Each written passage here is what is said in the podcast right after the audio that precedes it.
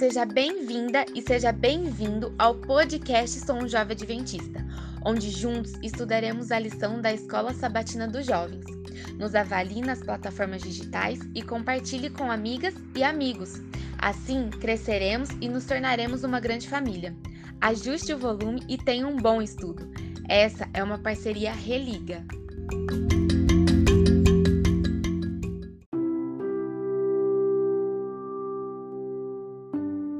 Olá, religados e religadas, bem-vindos a mais uma sessão de estudo da lição dos jovens sobre sexualidade. Estou muito feliz, terceiro encontro, e hoje o tema são os dois presentes, a lição número 3. É, e antes de começar, só queria explicar como é que a gente está fazendo a nossa dinâmica aqui. A gente tem alguns é, parceiros aí presentes. É, então, a gente, nesse primeiro momento, a gente passa a palavra para os nossos parceiros do, do Religa.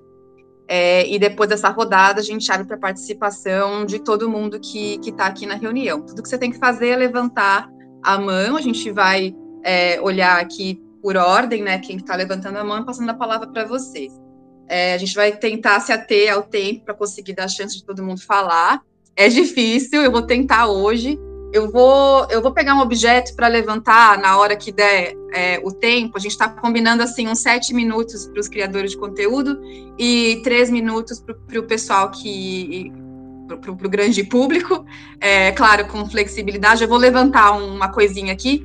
Vou pegar uma caixinha. É só para a pessoa poder já ir fechando suas ideias quando quando isso chegar. É, então vamos lá. Vamos começar. Quer orar, Oremos. Senhor Deus, amado Pai, muito obrigado por todos que estão aqui reunidos para esse estudo. Pai, você sabe muito bem que o propósito desse estudo é ampliar nosso conhecimento e nunca finalizar um assunto. Que não possamos chegar a conclusões, mas que possamos ter questionamentos, Pai. Obrigado por todos que estão aqui reunidos. Envie o seu Santo Espírito nesse momento. É o que te pedimos em nome do Senhor Jesus. Amém. Amém. É, Bom, ok. Bom, eu vou começar então falando a minha percepção. Eu sinto hoje que, enfim, tem coisas, enfim, tem lugares de fala importantes aí para falar. É, como eu estava falando com, com o Jonathan, eu não consegui essa vez ler a versão brasileira. Eu fiquei, é, eu quis me ater a versão, né, quis, queria ler, ter lido as duas para conseguir comparar. Até como o Felipe tinha comentado, né? Parecia que o texto tinha um, alguém escreveu alguma coisa e alguém chega e coloca uns enxertos, então isso, inclusive, na lição passada ficou bem é, visível essa certa confusão na, na, na, no campo das ideias. E eu, pessoalmente, também gostar, eu quis mesmo pegar essa lição para eu entender algumas coisas para mim mesmo, para minha, minha vida pessoal. Então, estava difícil por causa dessa, dessa certa confusão. E, e, pelo menos com a versão americana, eu consegui entender onde eles queriam chegar, apesar de eu também não concordar com alguns pontos. Então, eu queria só, assim, eu não vou me ater a frases, a escritos, eu, vou contar para vocês o que, que eu entendi, para que vocês falem se faz sentido para vocês ou não. Então, são três textos importantes aqui. Ah, primeiro ponto, a versão americana, o título é Um de dois presentes, enquanto a versão brasileira é dois presentes, certo? É isso, né? Então, com a versão brasileira, o que eu entendi com isso é que tanto o casamento quanto a solteirice seriam os dois presentes. Com a americana, é um de dois. Aí eu não sei se cada um escolhe o seu, se os dois estão presentes, também não entendi isso muito bem. Então, são três textos importantes aqui. O primeiro é Isaías 53, que eu vou eu vou ler aqui, que acho que é importante. É, falando sobre os eunucos, né? É, então, o verso 3, ele fala: Certamente, nem tampouco diga ao eunuco, eis que sou uma árvore seca, porque assim diz o Senhor a respeito dos eunucos, que guardam os meus sábados e escolhem a que eu me agrado, que abraçam minha aliança. Também lhes darei minha casa, e dentro dos meus muros um lugar e um nome melhor do que os filhos e filhas, um nome eterno darei a cada um deles que nunca se apagará. Basicamente dizendo, então, que o eunuco, que não consegue ter filhos, não pode ter filhos ou não quer ter filhos, é, que ele vai ter um nome, ele vai ter uma, uma descendência, e também é, que Deus, basicamente dizendo que existe um lugar na mesa, né, que, que para todos, inclusive para o eunuco, existe um lugar na, na, na, mesa. Ainda juntarei os outros que já, já se juntaram, vós que estáis no campo, etc, etc. É, aí o segundo texto é Mateus 19, quando Jesus, os, ele está ali com os discípulos, aí eu, eu gosto de fazer isso também, né? A lição geralmente pinça um verso é bom voltar um pouco, né? Eu não sou teóloga, mas assim, a gente sabe que as coisas são sempre faladas dentro de um, um contexto, eu tentei ficar imaginando qual era esse contexto. Então, o que eu entendi foi que, primeiro, os fariseus se aproximaram de Jesus para provar ele de novo, perguntando sobre divórcio.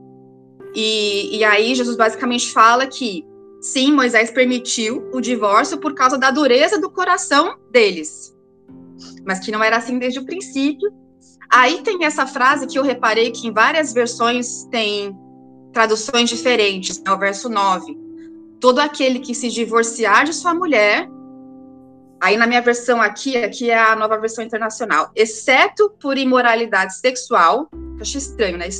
Ou seja, aquele que se divorciar de sua mulher e casar com outra, esse comete adultério, exceto por imoralidade sexual, entendo que é normalmente atribuído a a outra parte nesse relacionamento. Mas por essa frase aqui eu não consigo chegar nessa conclusão. Bom, e aí os discípulos falam: bom, se é para ter dor de cabeça, é melhor não casar. E aí essa fala de Jesus, né? Nem todos conseguem entender isso.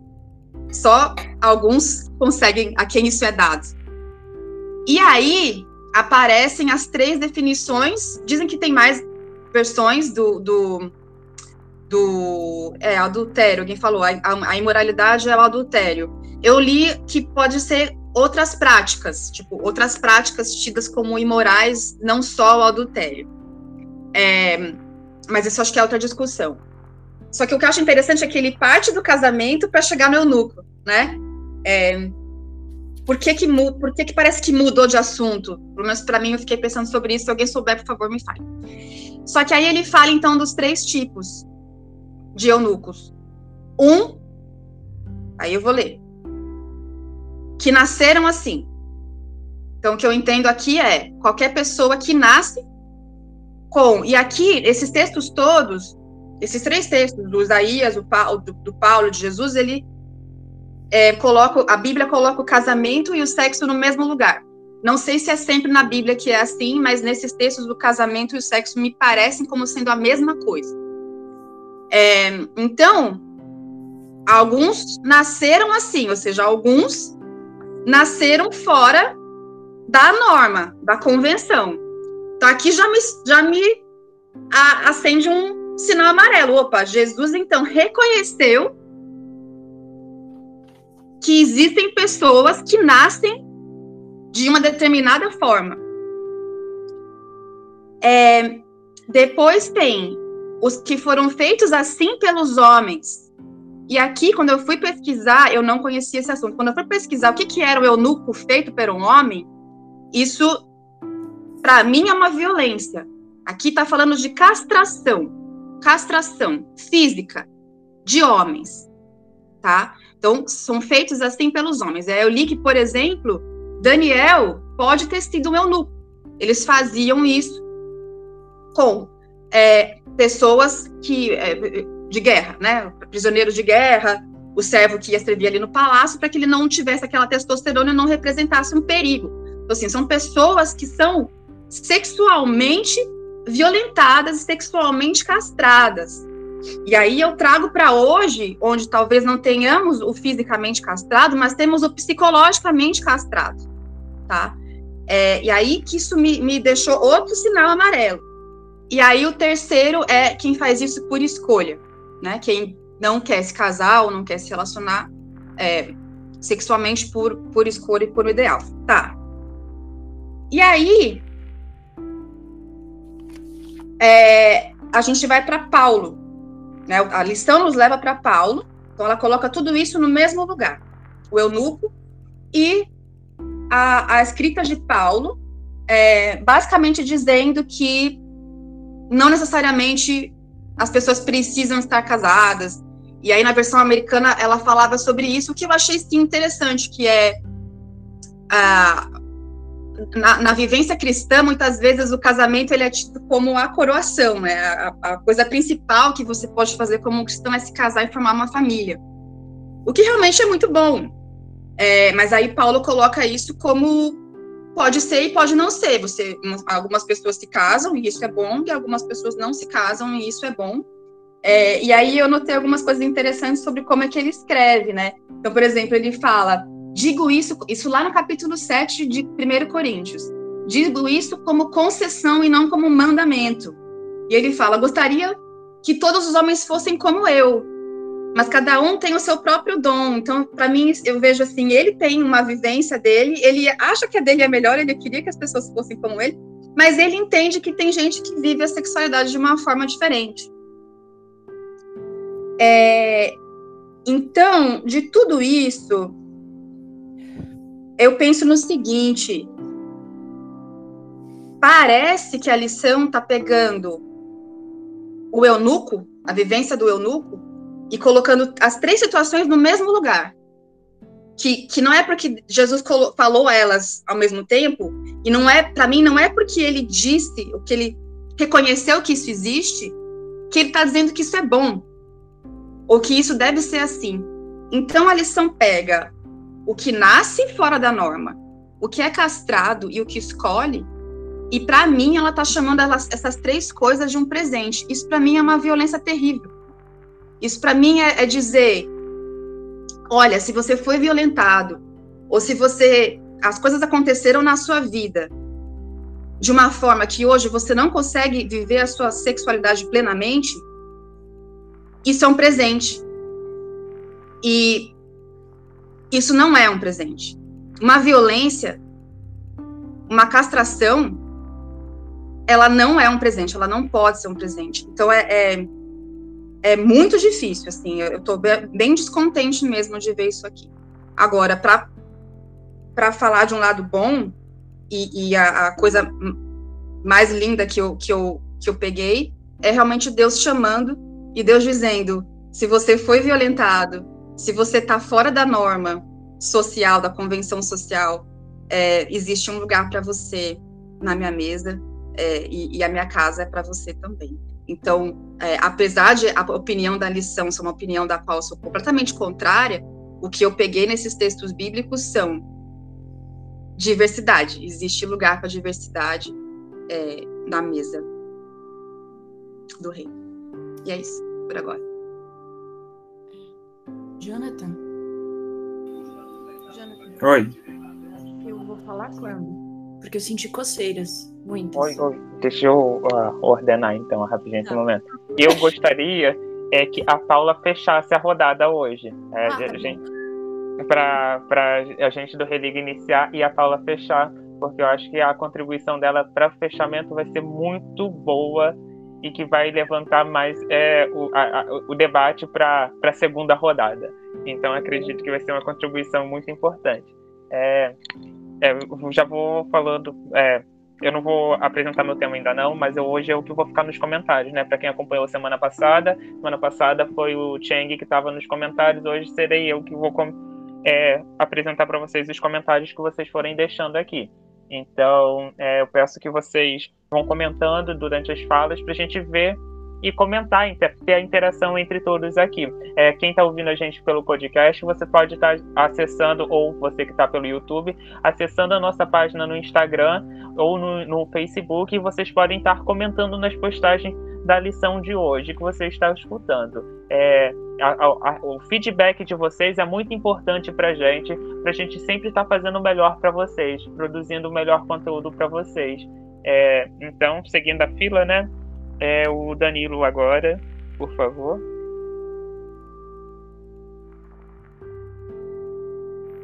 Eu? Ok. É, primeiramente, boa noite né, a todos. A primeira vez que eu participo aqui, consigo participar. tô um pouco dói porque eu acho que tô com infecção no olho, mas vamos que vamos, né? É, segundo, parabéns pro Jonathan, agora também, deixando gravado aqui. É, realmente é um prazer ter ele na minha vida, mesmo online, que eu nunca cheguei a conhecer pessoalmente, mas no modo online a gente está acho que dois anos, né? Se falando sempre. Bem, é, a lição, a terceira lição, quando eu peguei a primeira vez o título, é que eu tô sem a lição aqui porque eu esqueci na casa de um amigo meu. Mas vamos lá. Ah, eu fiz umas anotações quando eu estudei na semana, então tem como eu lembrar algumas coisas. São três pontos que eu sempre levantei na, nessa lição quando eu fiz alguns comentários. Primeiro foi que eles dão a entender que os dois presentes é apenas a vida de solteiro ou a vida de casado. E aí para cada desses dois presentes você tem uma regra, né, para abrir esse presente, vamos por assim, né? Aí Paulo fala algumas questões que é levantada depois, mas aí igual a Vanessa falou, no meio desse caminho, né, para você abrir, a lição fala sobre os eunucos. Que aí eu fiquei assim, nossa, mas o que, que tem a ver, né, a, a vida de solteiro com o eunuco? E aí, realmente, depois que a Vanessa falou, me deu ainda mais incômodo em ter essa comparação, porque a gente sabe que os, os eunucos ou eles eram nascidos, e aí eu acredito que a gente tem que também pensar que naquele período a, ciência não era tão conhecida, então uma pessoa intersexual eles automaticamente consideravam eunuco, né?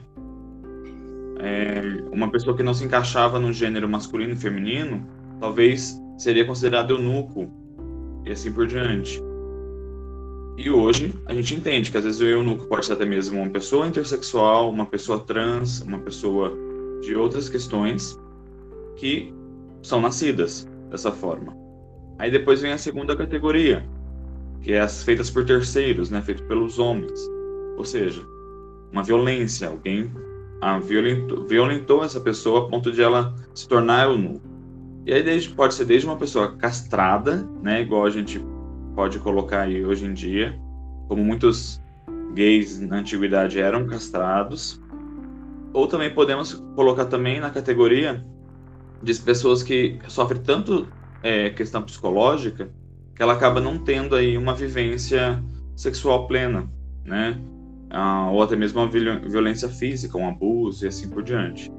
E aí, a terceira categoria seria o que se tornam pelo evangelho. Aí a gente automaticamente associa apenas aquele que é, talvez não tenha um desejo sexual e quer pregar o evangelho.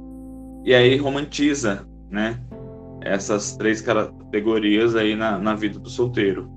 E única coisa que eu gostei, que é o terceiro ponto, da lição nesse ponto, é que ela enfatiza que o celibato é um dom que aí é, você automaticamente tem que ter esse dom para ser celibato, porque senão é bom que você case, né?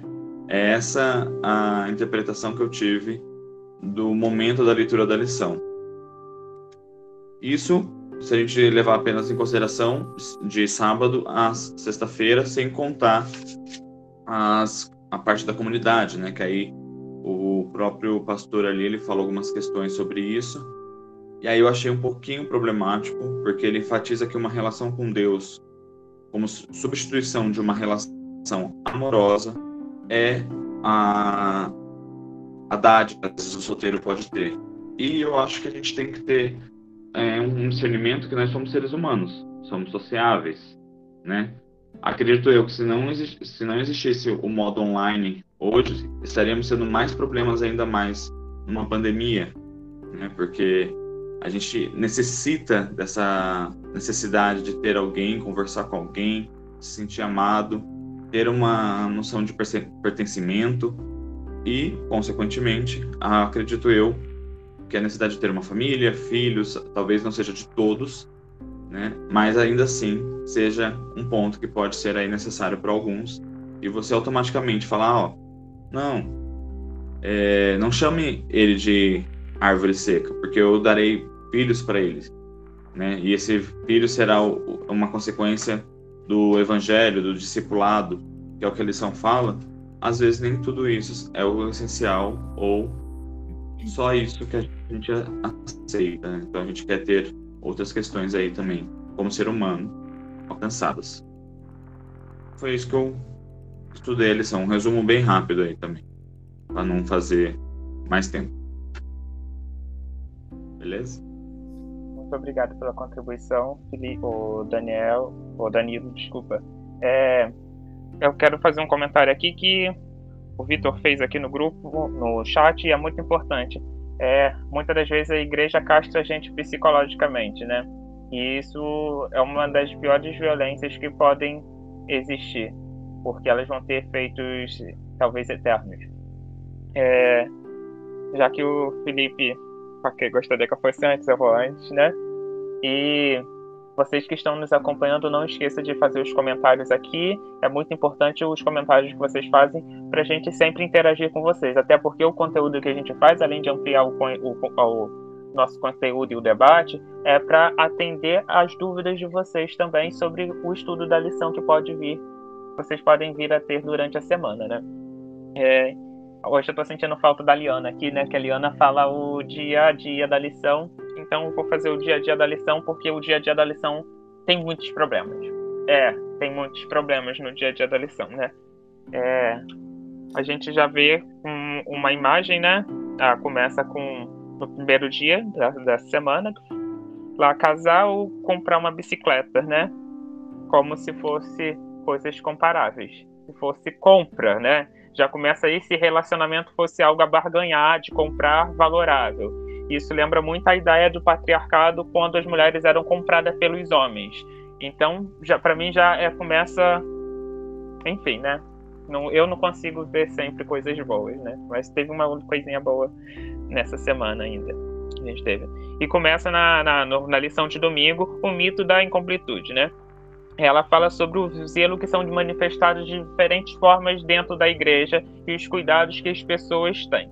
Só que dentro daí, ela começa a apresentar é, umas ideias complicadas, né? Que é o seguinte: eles falam sobre o zelo que a pessoa que senta na frente da igreja, a pessoa que senta atrás da igreja, é sobre observadores, né? O, e quem sentaria atrás lá da igreja eles falam que seriam as pessoas que ficam para bisbilhotar e tomar conta da vida das outras pessoas. E não para aí, tá? Aí fala assim: a igreja é um lar para todos os tipos, formas e tamanhos de zelo. O que seria esse zelo aqui, né? E aí eles vêm e começam a esclarecer o que seria esse zelo a seguir. E isso na lição de domingo, dia 11. Aí vem aqui, ó.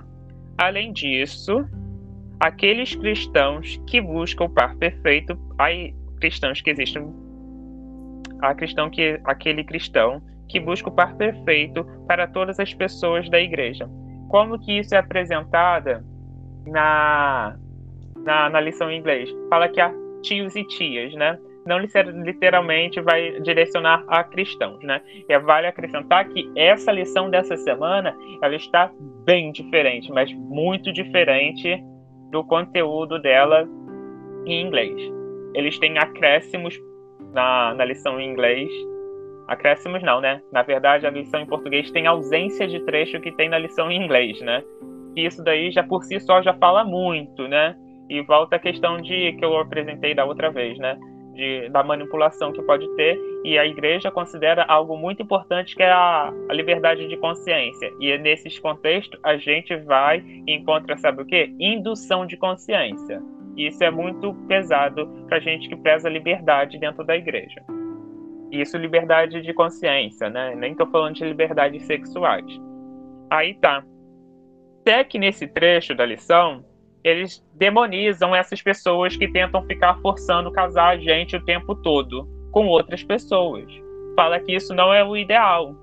Mas também não fala que é errado tais atitudes. Essa é a grande questão. Porque agora vamos pensar as pessoas que são LGBTQIA, dentro das igrejas, que vem o irmãozinho que acha que ele tem que se casar, porque de alguma forma acha que.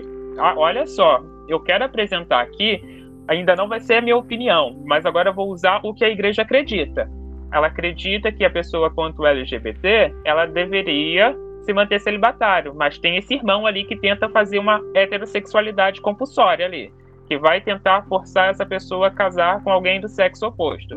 Por quê? Aqui ainda apresentam algo que pode ser uma explicação para isso, que é o seguinte: que é, é o consciente dessas pessoas é de que o presente de Deus é um casamento, é um relacionamento, e que essas pessoas precisam se relacionar. Tá.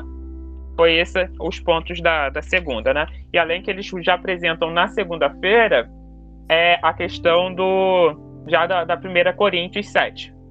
Já. Que quem não sabe, 1 Coríntios 7 é onde Paulo começa a discursar sobre casamento e celibato. Aí tá. E aí vem a, a lição que para mim é o maior problema da semana, que é eunucos pelo rei. Aí vem aqui, ó. Ser casado ou solteiro não é um requisito para alcançar justiça, santificação, santidade e glorificação. Em inglês só para na justiça, né? Não é um pré-requisito, certo? Não é um pré-requisito. O que, que a gente aprendeu ontem? Na lição de ontem, domingo aqui, referindo a domingo, a gente aprendeu que as pessoas poderiam escolher. Mas isso não é na realidade. Porque eles vão ali continuar dizendo que você tem que ter um relacionamento, tá? Você não tem o direito de ser solteiro. E aí vai e continua. E fala que a gente deve estudar a Bíblia dentro dos seus contextos ainda aí nessa segunda-feira. Só que a gente não, não, não leva em consideração o contexto, né? A gente não tá, eles não levam nessa lição em consideração o contexto onde as passagens foram escritas e ditas. Eles simplesmente eles estão começando a apresentar, vocês vão ver a seguir, de vocês têm que tirar esse conceito da forma que está e aplicar na sua vida hoje sem qualquer contextualização. Continuando. Aí vai e fala que Jesus não condenou, né, a condição de solteiro, mas simplesmente não disse que era o ideal. Apresenta isso aqui ainda. Olha, olha, olha. Como que fica essa situação? É, quando que é o ideal? O que, que não é o ideal nessas questões? Porque é, a gente não pode esquecer aqui, ó, que quando eles vão apresentar de que não é, o que, que é o ideal, o que, que não é, o que, que eles falam quando a pessoa é LGBT?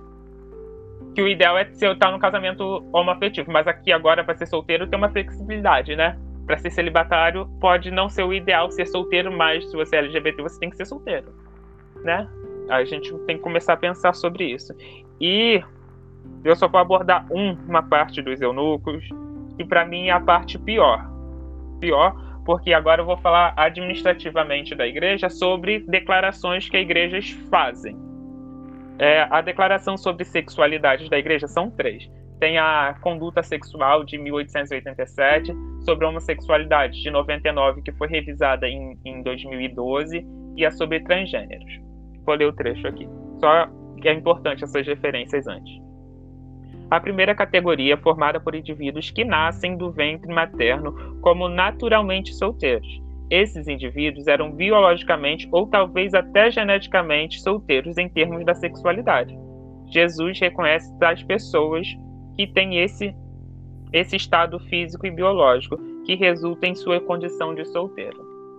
Quem leu a declaração sobre transgêneros da igreja sabe que eles estão falando, eles estão abordando LGBT indiretamente aqui nesse, nesse trecho, implicitamente. Porque existe uma nuvem, uma fumaçona ali que as pessoas ah, que escreveram essas declarações não parece que não, apesar de especialista, parece que não entendem é, sobre sexualidade e gênero, tá? E a maior crítica que eu vou trazer disso é que eles apresentam de que a pessoa homossexual, né, ou entra num relacionamento heteroafetivo ou se mantém solteiro, homossexual. Quando é transgênero, você só pode ter relacionamento se você destransicionar, se você já tiver feito a transição. E ficar com o oposto do seu sexo biológico. E quando é intersexo, para quem leu a, a, declaração sobre transgênero, ela não dá nem opção para a pessoa ter relacionamento. Não dá. Não dá se a pessoa pode ter relacionamento ou não. Ou não dá, literalmente não dá. A única opção para essa pessoa é o celibato. É a opção imposta. Essa é a grande questão. É uma imposição que acontece para essas pessoas. Porque, como quem leu a declaração e já estudou um pouquinho sobre intersexos, eles, eles fazem de uma forma implícita porque não poderia ter relacionamento, porque biologicamente não é definido se é macho ou fêmea biológico. Ele tem o, a, a, o cromossomos, né? Quem sabe? O cromossomos macho e fêmea. E aí, isso é complicado porque não necessariamente isso vai determinar a identidade ou orientação sexual. Nem mesmo vai determinar o órgão sexual da pessoa. E aí, a igreja impõe, faz uma tortura psicológica sobre essa pessoa Sabe por quê? Como que vai, além de não deixar o relacionamento, é porque a igreja acaba incentivando muito que a pessoa tem que ter relacionamento. E aí, vamos passar pular o dia, né? Vamos pular para solteiro por opção. Sexta-feira, dia 18. Eles pegam um compilado de texto de Ellen White. É... E aí, Ellen White fala o seguinte, logo no primeiro parágrafo, para quem está lendo a lição, Jesus não impõe o celibato a qualquer classe de homens. Ele não veio aqui para de destruir a sagrada relação matrimonial, mas para exaltá-la e restaurá-la em sua santidade original. Ele olha com prazer para a relação de família onde o amor é sagrado, altruísta e a, for e a força dominante. Eu quero repetir a primeira frase disso. Jesus não impõe o celibato a qualquer classe de homens. Quem impõe, agora um acréscimo meu, quem impõe é a igreja. Quem impõe é a igreja, porque não tem vazamento bíblico para forçar a LGBTQIA se manter solteiro ou qualquer outra pessoa. E aí, não para aí. Vamos pegar essa última frase aqui, ó. Ele olha com prazer a relação de família onde o amor é sagrado e altruísta é a força e é a força dominante. A gente é tirado, quanto LGBT dentro da comunidade religiosa, o direito de ter uma família onde o amor seja presente. Porque é tido como normativa a cis heteronormatividade, né? Você precisa ser cis e hétero.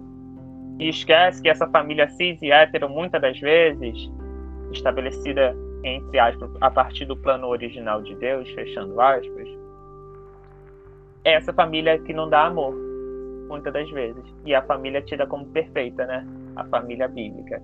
E às vezes é privado da gente, LGBT, eu como gay, ser privado de ter um relacionamento porque a igreja tem uma interpretação.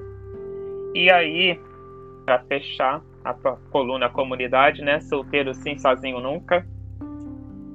E vem assim: parece que a vida de solteiro virou um sinônimo de liberdade sexual.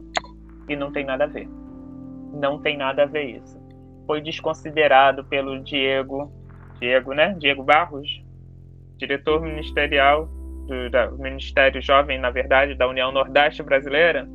Foi desconsiderado o que é ser solteiro. Foi desconsiderado literalmente tudo para ele fazer algumas interpretações assim. Quem está solteiro e opta pela castidade não está encalhado, está ancorado em Cristo para tentar fazer um chavão sobre uma condição que muitas das vezes é imposta pela igreja. Que é imposta pela igreja, ainda muitas das vezes, usando Paulo. O Paulo como referência. Mas esquece que Paulo, quando usou isso como referência também sobre a vida dele, ele fala que era opção dele, né? E muitas vezes, a gente que é LGBT, a gente não tem essa opção de querer ter relacionamento, ou o poder de relacionamento, né? Ele só diz que a gente não pode ter. E para quem quiser ver mais problematização disso, é, eu posso ficar comentando com vocês na segunda rodada. E vocês podem comentar aí, por favor. Muito obrigado, gente. Felipe, sua vez, por favor.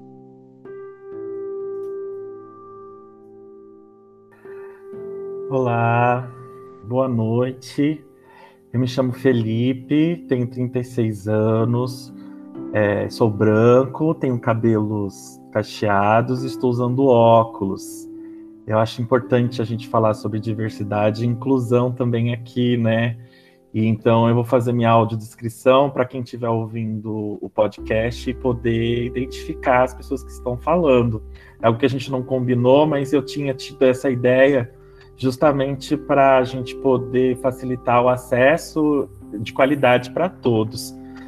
É, eu, essa semana, tive é, o prazer de estudar essa, essa lição E eu digo prazer porque é, sempre é desafiante a gente encontrar situações onde a gente pode construir, desconstruir é, temas e também resgatar algumas situações onde nós temos a grande oportunidade de esclarecer e evidenciar. A desconstrução não é fácil, ela não é simples para ninguém, ainda mais para nós que fomos criados num contexto adventista, religioso, extremamente conservador e cheio de preceitos que é, permeiam assim a nossa vida. Então eu quero começar é, parabenizando as falas da Vanessa, do Danilo e do Jonathan, que sempre trazem é, falas ótimas para gente e a gente pode aqui refletir. E eu gosto de escutar. Eu vou prometo a vocês que qualquer dia eu vou de primeira, mas eu gosto de escutar para tentar acrescentar e aí eu vou escrevendo aqui. Mas eu quero parabenizar vocês por irem primeiro, porque é, é um desafio mesmo, né? É, pessoal, sobre a lição, eu vou colocar pontos positivos aonde eu acho encontrei, primeiramente, e depois eu vou colocar pontos é, que eu acredito que podem ser revisitados e interpretados de uma outra maneira.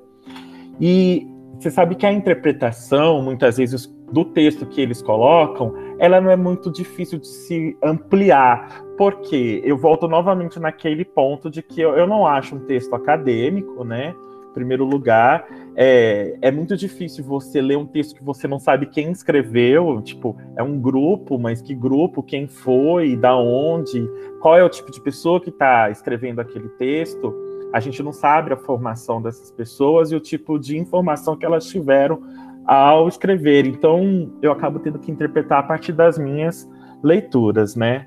Então, a partir das minhas leituras, o que eu falo é, para vocês sobre os três contextos, que eu acho que foi um dos pontos que pega aqui para gente, é que olha que legal eles aceitam a diversidade sexual nesse texto. Essa foi a minha interpretação, tá? Porque a partir do momento que eles colocam que uma pessoa assexual, né, que seria aí sem interesse, na ausência de interesse por sexo, é ok, e, e a gente sabe que essa é uma realidade que existe, eu falo, olha, é uma evidência aqui que aceita uma diversidade sexual, a não ser a heterossexualidade, né? Então eu já coloquei aqui como ponto positivo. Eu falei, nossa, estamos avançando para o bem, que bom. É...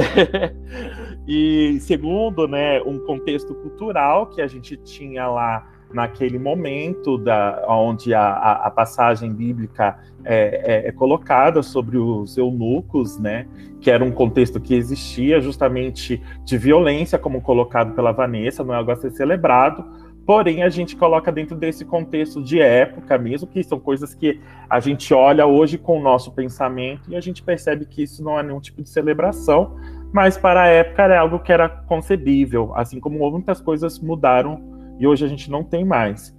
E o terceiro grupo, que são os celibatários, é, são as pessoas que adotam é, é, é, uma, uma vida sem a presença de outra.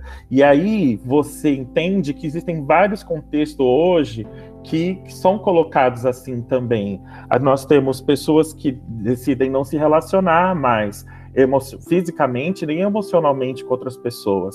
Então, é, é, são realidades existentes. Então, é interessante que a lição traz, traga esses exemplos, porque essas pessoas existem e elas estão aí. Então, a gente vai falar um pouquinho disso daqui na minha fala, mas os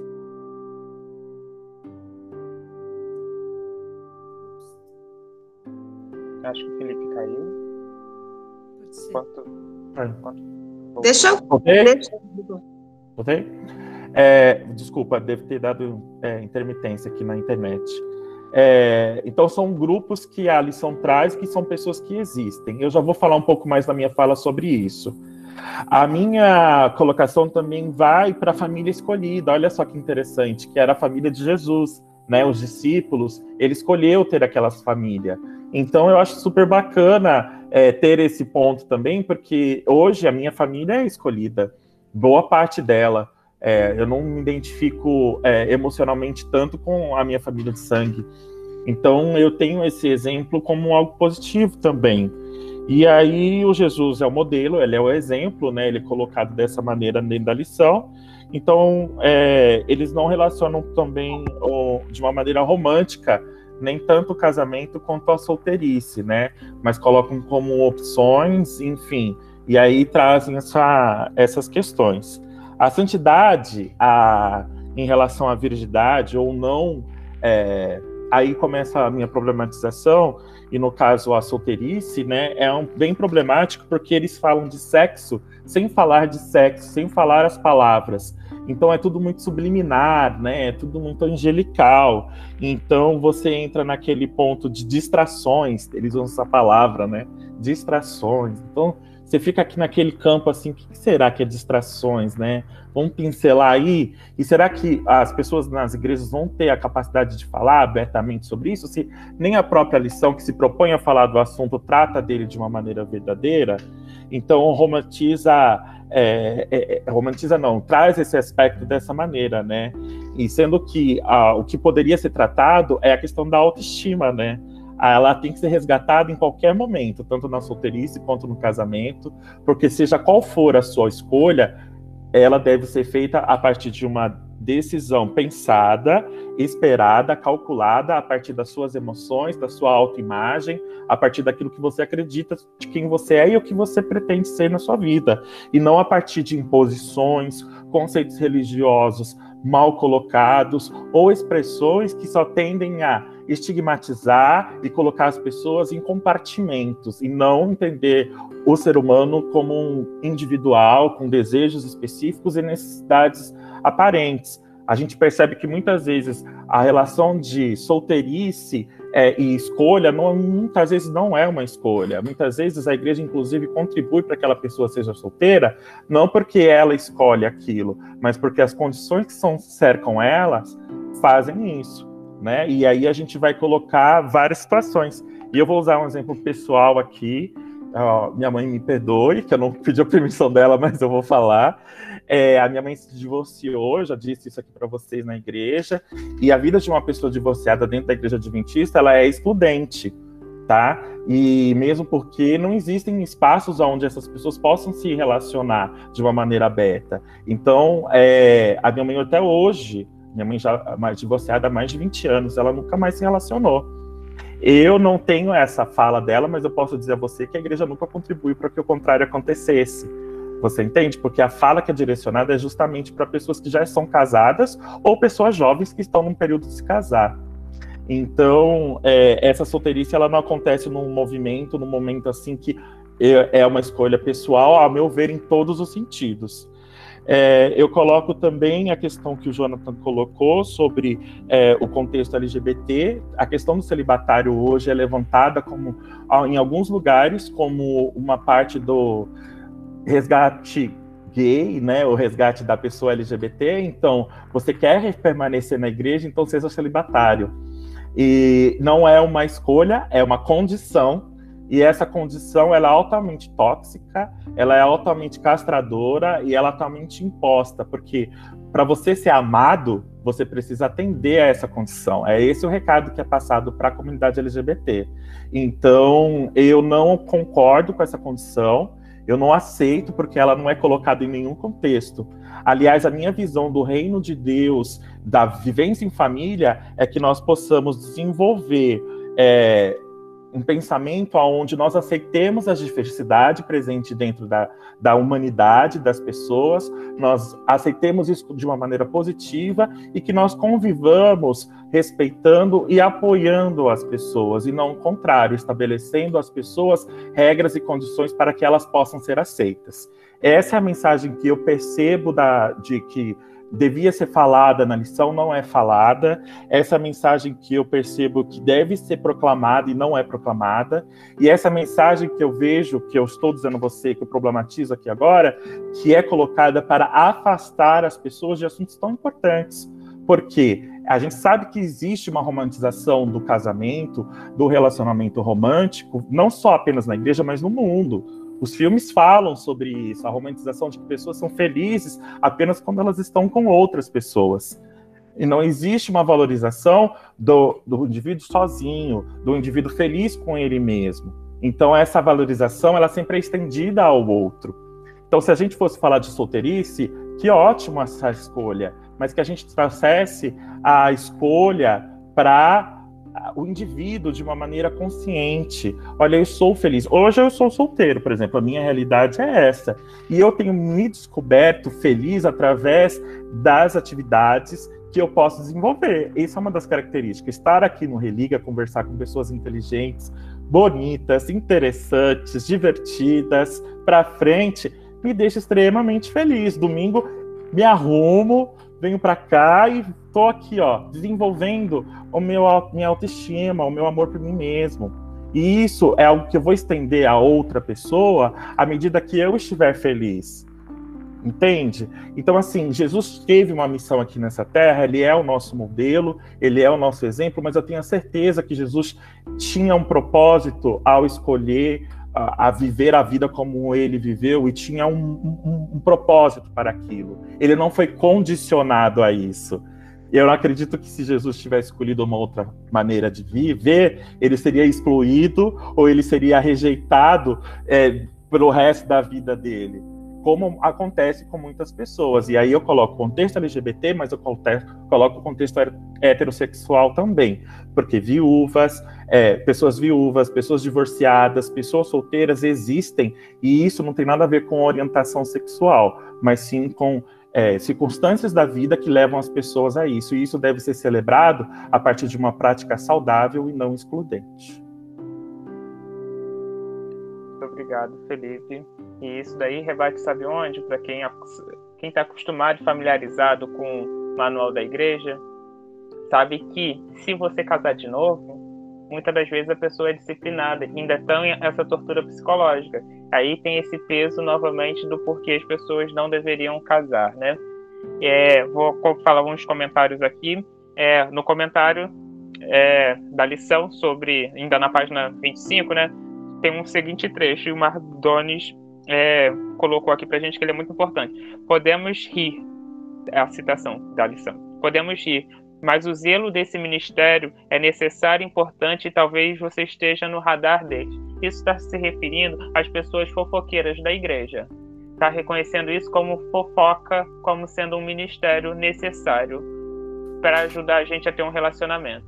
E é isso que eles isentam, né? O fofoqueiro do terrível trabalho que eles fazem na vida das pessoas a partir dessas análises dele. É, teve um outro comentário que foi feito pela Estefânia que é muito importante. É, parece, em resumo, que a igreja diz o seguinte: a família é a união do pênis com a vagina e, o fruto, e é o fruto disso. E realmente é desse jeito, porque o que vem diferente disso a igreja condena, né? E, e agora, deixa eu ver eu peço que vocês continuem comentando, que é muito importante. E Vanessa, com você, de novo, por favor. Gente, eu esqueci de pontuar uma coisa da minha fala, estava preocupada de não falar muito, mas eu preciso completar.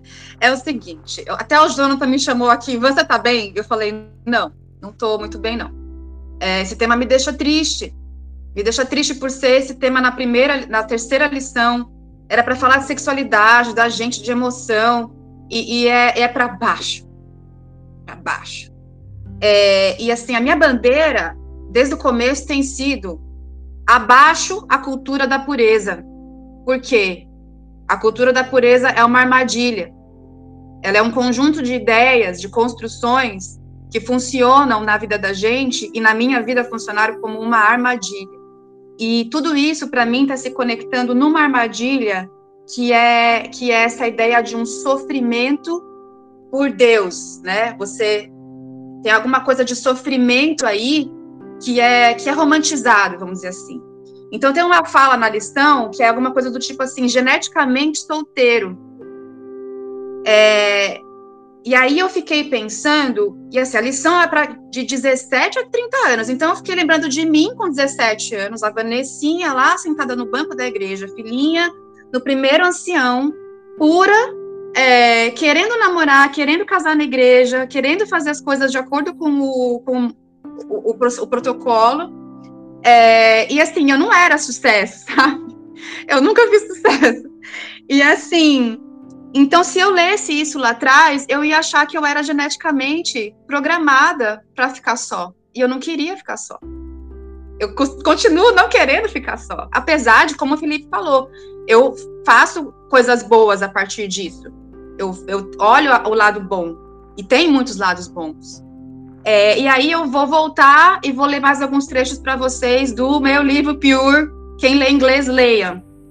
É, sobre isso. Então, assim, essa mensagem é, de que o sofrimento, de alguma forma, é bom para nós, é repetido é, entre alguns cristãos, principalmente entre cristãos mulher, cristãs mulheres.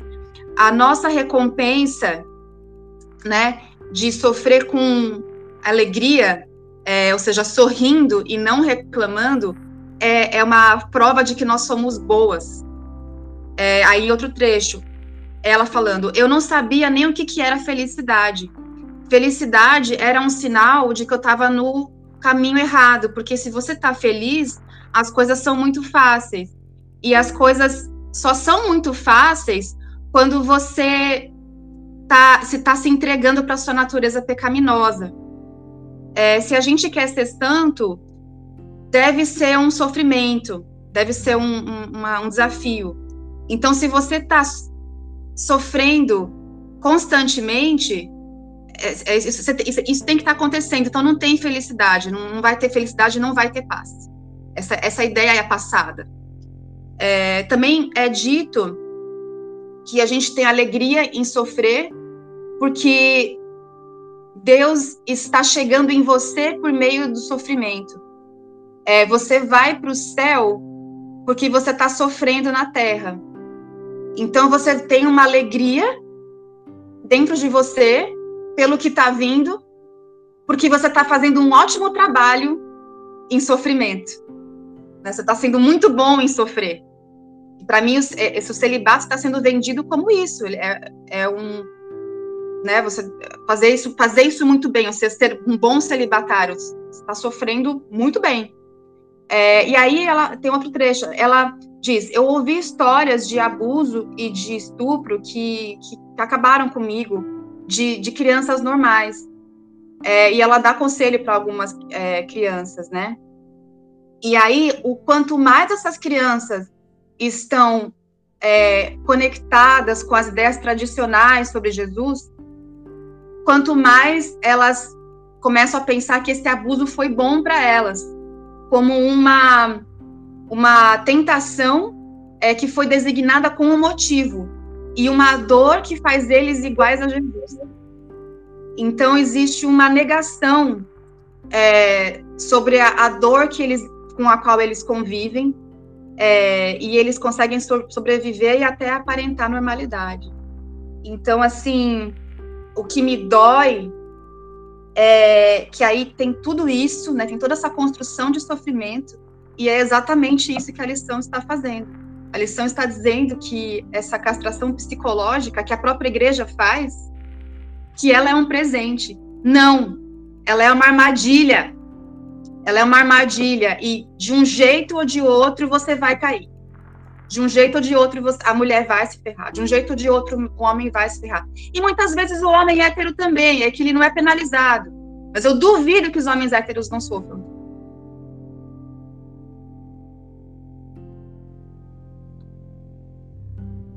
Exatamente. E acho que todos são vítimas desse, desse sistema de, da, da cultura da pureza que é perpassadas ao longo dos anos nas, nas igrejas.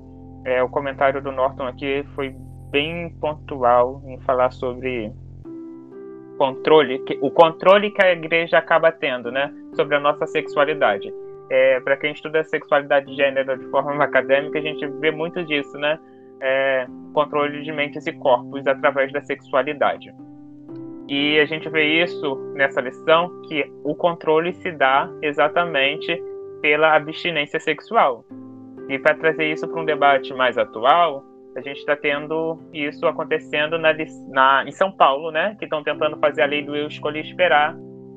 E a gente está vendo a abstinência sexual novamente como controle ou como um método, né? Um método que não é científico, a abstinência sexual, para controlar adolescentes, né? Na fase escolar, porque isso é para ser ensinado na, no ambiente escolar. E outra coisa é que a gente tem uma ministra da, do Ministério da Mulher né, na, na Família, que eu não lembro o nome do título, que é um super ministério que ela tem, que ela defende exatamente a abstinência sexual para jovens e adolescentes, né? E eu quero fazer uma ponte com uma fala da Laura Wibergen, né? Que eu trouxe para vocês na semana passada, que muito melhor do que a gente trabalhar a ideia de não fazer sexo antes do casamento, é a gente trabalhar sobre relacionamentos saudáveis, né? Sobre relacionamentos saudáveis é muito mais importante, porque agora teve uma coisinha interessante, né, que o Diego Barros falou. Diego Barros vai falar lá na coluna dele sobre o problema da carência, né? Que a carência leva a relacionamentos abusivos e relacionamentos tóxicos. E aí ele fala de nunca mais poder separar, né? É porque ele fala de não poder separar. Porque a igreja vende a ideia de que só pode ter um único casamento, né? E aí a pessoa está fadada a carregar um sofrimento e ser infeliz para sempre, patrocinado pela crença da igreja. É, para a gente finalizar essa primeira rodada, eu convido a Paula para apresentar para a gente a sua leitura sobre eunucos, que eu acredito que vai ser uma contribuição para todos nós do ensino dela. Muito obrigado, Paula, por ter aceitado o convite de estar conosco hoje. É um prazer para mim. É, Jonathan, eu gostaria de saber se, além de explicar os conceitos, né, e já declarar para todo mundo, eu vou derrubar todas essas coisas agora, eu sou uma destruidora. É, eu posso comentar, eu tinha duas folhas de papel comigo, eu enchi de comentários com as coisas que foram ditas, e se eu posso tentar mais rapidamente possível é, pontuar sobre coisas que foram ditas aqui, ok? Tá bom. É... Eu, eu, né, eu, eu lembrei da, durante as falas todas aqui da passagem de Mateus 10, 34 Jesus diz: Não julgueis que vim para trazer a paz à terra. Não vim para trazer a paz, mas vim para trazer a espada. Estou me sentindo neste lugar agora, né? Porque. é. É, e outra coisa, Jonathan, se por acaso alguém tiver alguma dúvida, porque eu vou, eu vou olhar as anotações, muitas que eu fiz agora, se o pessoal escrever, tiver alguma dúvida, por favor, chama minha atenção para isso, porque eu, eu falo, tá? Muito bem. É, a Vanessa começou a fala dela dizendo que ela precisava voltar ali no versículo, uma passagem de Mateus 12, por causa do contexto. Gente, eu não posso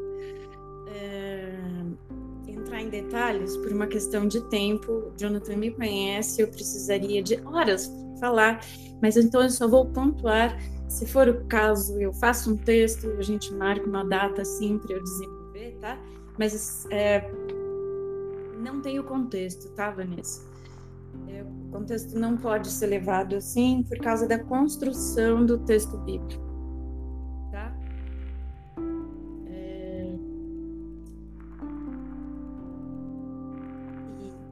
uma coisa, assim, às vezes tem, às vezes os versículos estão numa sequência, porque está se contando uma historinha, e às vezes está separado. E daí ele pode ser lido separadamente. Mas eu não estou querendo ser uma menina má aqui e jogar coisa de qualquer jeito, assim, porque não dá tempo, tá? Daí prometo. Então, assim, por, por favor, é, vocês agora anotem coisas, ou peçam, porque eu posso retomar isso numa próxima oportunidade. Tá? Infelizmente, eu não li a, a lição, é, não, não, não houve tempo. Muito apressado. Ele tinha falado que ia me mandar e eu tenho certeza que ele nem teve tempo para fazer isso. Então, eu não li, mas é, eu vou falar tudo baseado no que ele me pediu vocês fizeram, tá? É, vamos lá. Sexo é diferente de casamento, tá?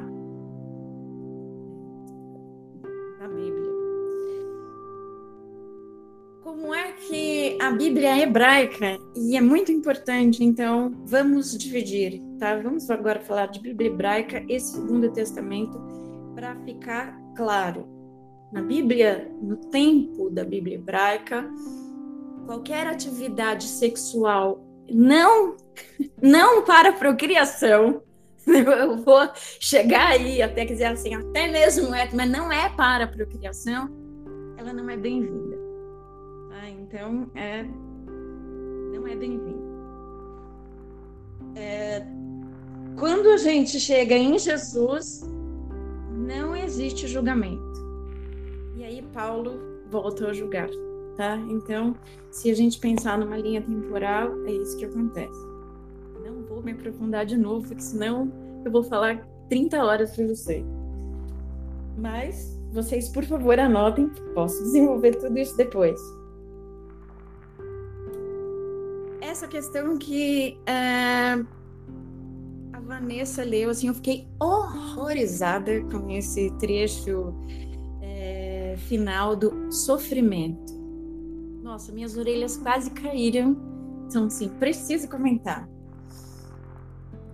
Gente, Jesus não sofreu na cruz. Não sofreu na cruz. Jesus sentiu dor, tá? Ninguém se aproxima de Jesus pelo sofrimento. Isso é uma blasfêmia. Não posso usar uma palavra mais delicada para isso. Ninguém se aproxima do sagrado pelo sofrimento. Quem afirmar sofram, irmãozinhos, e vocês alcançarão o reino dos céus, fujam dessa pessoa, desse lugar, da instituição, de quem for. Não existe isso. Eu, por um acaso, porque é a segunda vez que eu falo hoje, tá? Eu comentei, é... eu comentei a, a questão de sofrimento, tá? Então, sofrimento é algo que acontece dentro da gente. A dor, eu vou dar um exemplo, ela pode ser provocada fisicamente. Há muitas, tá bom? um beliscão, tá? Bem simples aqui para um beliscão. Se for por brincadeira, eu posso levar numa boa. Eu não desenvolvo sofrimento em virtude da brincadeirinha. Mas pode ter sido por maldade. Eu fico com raiva e me lembro. Fulano de tal pegou e me beliscou. Isso, esse processo que pode ser curto ou muito longo, é o sofrimento. Então, isso, o sofrimento, é aquilo que é alimentado dentro de mim e que. Enfim, então, assim, não tem nada de benéfico sofrimento. Nada. E é alimentado pela igreja, sim. Todas elas. Todas as igrejas cristãs. Todas elas.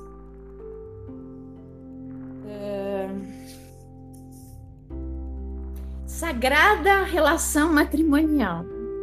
Senhor, de onde? Assim, o que é isso? A família, a sagrada família, foi uma construção. Jesus não ensinou isso em nenhum lugar. Não ensinou isso. Né? E o Jonathan sabe, né, assim, é, meus pensamentos a respeito de determinadas coisas do Segundo Testamento, mas nós temos, eu vou também ser bem rapidinha nisso, dois momentos no Segundo Testamento. Então, o primeiro momento acaba quando acaba o último evangelho. E daí a gente começa no segundo momento. Tá? Então é evangelho é a palavra de Jesus, e ainda assim ela não está totalmente né, limpinha lá. Existem enxertos no texto, que também é outro assunto que pode ser muito aprofundado. É, daí, a partir daquilo, do final do último evangelho, a gente começa a entrar uh, num campo de assim, estou sendo meio, né? Eu estou fazendo vários. É, é, eu, tô, eu tô sendo meio didática, quer dizer, assim, não estou entrando em vários detalhes aqui, tá? Então, a palavra de Jesus está ali até o final do, do, dos evangelhos. A gente não pode tratar o Segundo Testamento como uma coisa coesa, tá bom? Muito cuidado nisso. E eu sempre digo, tá confuso? Procura no princípio que Jesus deixou. É dali que você tem que ir. Essa é a bússola, esse é o teu norte. Os princípios que Jesus ensinou. Quando a gente pega e parte lá para Paulo, nós já entramos uh, no âmbito da doutrinação. Lá existe já interpretação e uh, tem muitas, muitas e muitas ideias de Paulo que entram em conflito com Então, vamos ficar espertos, tá? Assim, mas só que eu não posso, não vamos perder. Vamos lá, que mais? Fofoca. é... Fofoca. A fofoca é amplamente condenada na Bíblia hebraica. Daí a igreja vir e falar que ela é necessária, isto, bom, eu não eu só vou fazer um comentário, vocês façam essas relações que vocês quiserem em relação à fofoca, assim, sabe? Assim, eu vou tentar ser gentil, assim. A fofoca é amplamente estimulada em regimes ditatoriais. Então, ela é estimulada na China, ela amplamente estimulada. Hoje, hoje está acontecendo um problema muito sério em Hong Kong, porque houve está acontecendo uma mudança, né? Existe uma política é, diferenciada lá e a China resolveu cortar a política diferenciada e eles estão ensinando é, as pessoas a contar para o governo as coisas erradas que acontecem na vizinhança ou dentro de casa.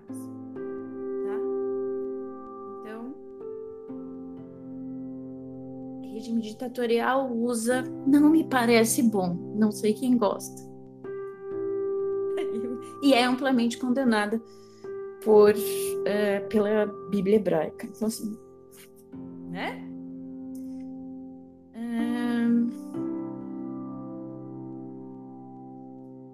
Deixa eu ver. Direito à família direito à família, LGBT, gente, eu nem, nem lembro mais, não sei se foi Jonathan que, que comentou isso, postura de Jesus em relação a isso. Gente, família para Jesus. Família para Jesus é família espiritual. Entendam isso de todas as maneiras que isso puder ser entendido. Então, uma união com um companheiro que seja uma união de almas é família espiritual. Se a família de sangue tiver esse, quer dizer, tiver nesse, nessa intersecção, for família espiritual, é família. Mas é necessário que seja um encontro espiritual. E isto aqui, essas pessoas que estão aqui, é uma família espiritual. Então somos todos irmãos aqui. Isto é família. E daí, então, eu digo, seja LGBT, não, enfim, o que for, é, eu vou definir do jeito que eu gosto bem, muito. Os seres humanos que estiverem reunidos por coração formam uma família, quem quer que seja. Até se tiverem umas anteninhas e com a pele azul, de um pedaço do rosto e verde do outro, está valendo, tá bom? Isso é família. E essa é a definição que Jesus dá. Então não se preocupem com outras coisas. O resto é lixo. O norte é sempre Jesus na Bíblia. Tô vendo a carinha da Vanessa aqui, assim, ela tá sorrindo. É... A Vanessa disse que eu consegui, assim, não tinha mais papel, assim, a fazer uns garranchos, até eu me perdi é, que estava muito triste, né? Olha, eu tenho uma coisa para dizer para você. A Bíblia é um livro lindíssimo. Só pode encher o coração da gente de alegria. Só não o faz se alguém colocou titica de galinha na cabeça das pessoas com interpretação porcaria. Posso falar esse tipo de coisa, Jonathan, ou é pecado? Não, posso falar, beleza. Tá? Eu sou pelo jeito, sim. Ah, sim, eu não me apresentei, eu tenho 51 anos e sou uma pessoa que fala de Deus o tempo todo, biblista, cristã do fundo da minha alma e pelo jeito desbocada também, né? é... Sei lá. Ah, Felipe falou de distrações. Máximo. É, distrações. A igreja fala de distrações, né? Vocês andam distraídos pelo jeito, né? Ah, eu pareço muito mais jovem, assim, a Jéssica que tá aqui, uma amiga é, que foi convidada por mim, Jonathan. Ela diz que é, eu tenho cabeça de jovem, né? Assim espero morrer desse jeito. Distração, gente, vamos lá. Andem distraídos, que é feio. Distração não é bom, tá? isso que a igreja está dizendo que é. Então, agora eu vou definir distração para vocês e onde está essa definição por debaixo das belíssimas camadas da Bíblia. Distração está em Gênesis 3. Um dia eu gostaria de ter a oportunidade de ter um tempo para falar apenas de Gênesis 3 para vocês, que Gênesis 3 é um capítulo assim bárbaro, lindo e maravilhoso da Bíblia distração tá lá, distração é muito ruim, distração não é isso que a Bíblia, que a Bíblia não, que a é, estreia palestrante, a distração não é isso que a igreja fala, tá? O que é distração? Distração é quando o ser humano desvia do sagrado.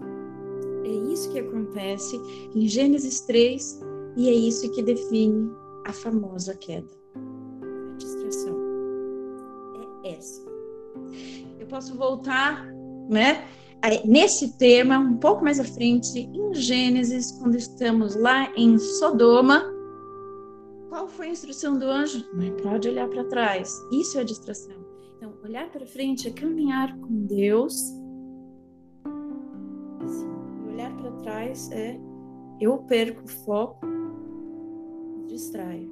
Então, se o teu relacionamento for um relacionamento com quem quer que seja, tá? Eu tô, eu tô assim, estou falando de relacionamento agora de uma maneira bem ampla.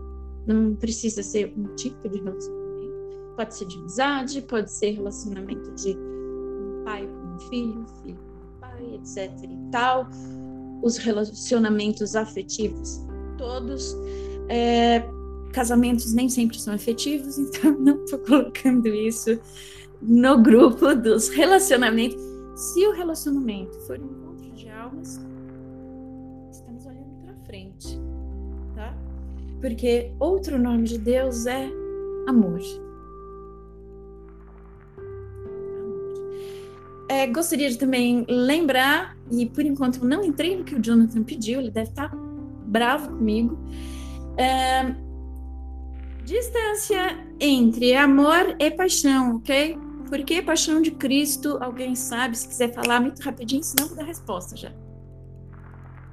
E quando eu era criança, eu, mamãe, por que paixão de Cristo? Matam Jesus. Não teve resposta, mas daí eu fiquei um pouco mais velha e eu fui lá descobrir. Paixão vem do grego, ok? não é coincidência ser usado esse termo, porque os evangelhos são originalmente escritos em grego e paixão é sofrimento, gente. Então, quando a gente se apaixona, a gente sofre, porque você não sabe se vai ser correspondido e tal. E essa parte não é bacana. Então, vamos separar. Ai, eu tô apaixonada, tão bom. Não, a paixão é o sofrimento, aquela, né? Aquele terror que acontece dentro de todo mundo, que eu acho que todo mundo sabe o que, que é. Paixão e sofrimento. O amor é uma coisa serena, é querer o bem do outro incondicionalmente. Ok? Então, Senhor, é isso.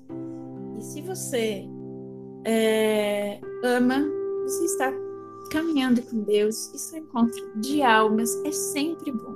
Não me interessa se você está se ligando com o tal do ET verde de um lado, azul do outro e com anteninhas, ok? Assim, eu, né, saí inclusive do negócio, né? É qualquer coisa que vocês queiram. Não estou definindo. Tá bom? Eu espero. Deixa eu ver aqui. Ah,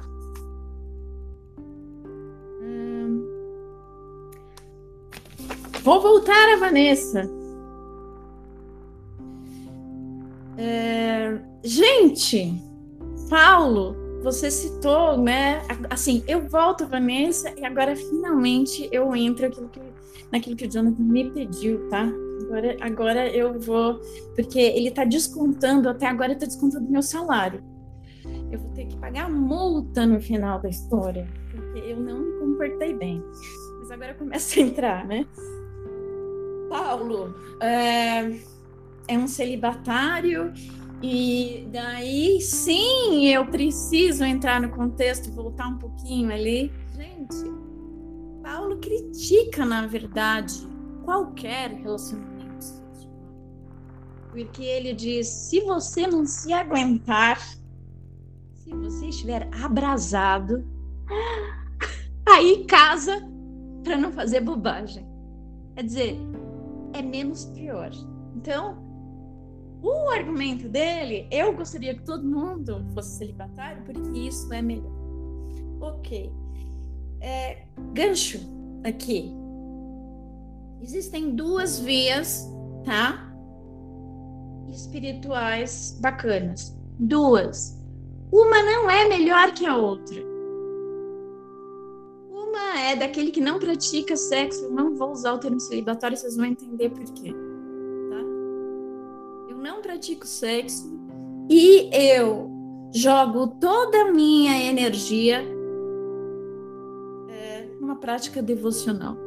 Vida de oração, meditação, falar das escrituras e tal. É, um, é uma via, tá? A outra via, eu me dedico ao mundo então, eu estou inserida de uma maneira mais tradicional, muitas aspas nesse tradicional, tá? Então, relação de família, não estou falando de família clássica aqui, pode ser uma família homossexual, porque isso não é menos família. Eu já defini antes, tá? Então não esqueçam os, os, os conceitos que eu usei.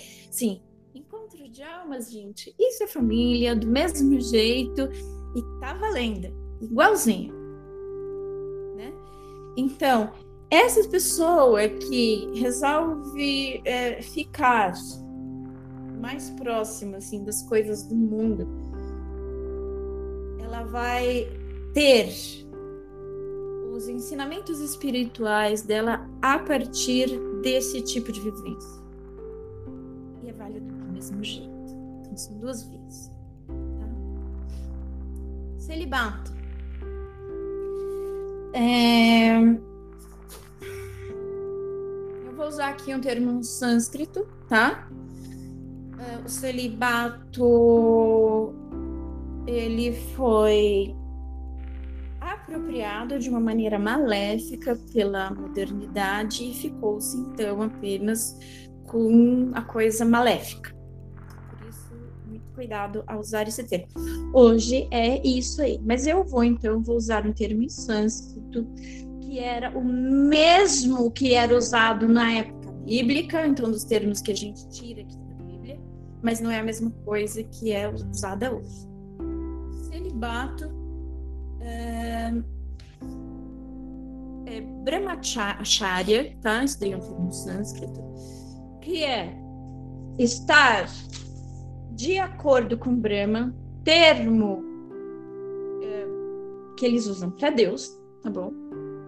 Então, mesmo que você esteja com Deus, vivendo de acordo com preceitos divinos para alcançar Deus, e aí você tem fases de vida ou estilos de vida. Então, a primeira fase é, é preparação para a vida adulta. Nessa fase não tem atividade sexual, sabe? educação propriamente dita e tal. Na segunda fase, chefe de família, entendem isso de maneira bem aberta, não precisa ser casamento convencional ou sequer casamento. Aí entra naquilo que eu estava explicando, é o ser humano que vai se dedicar às atividades de família, cuidar de pai, de mãe, casar, ter filhos, isso não de mil maneiras, tá?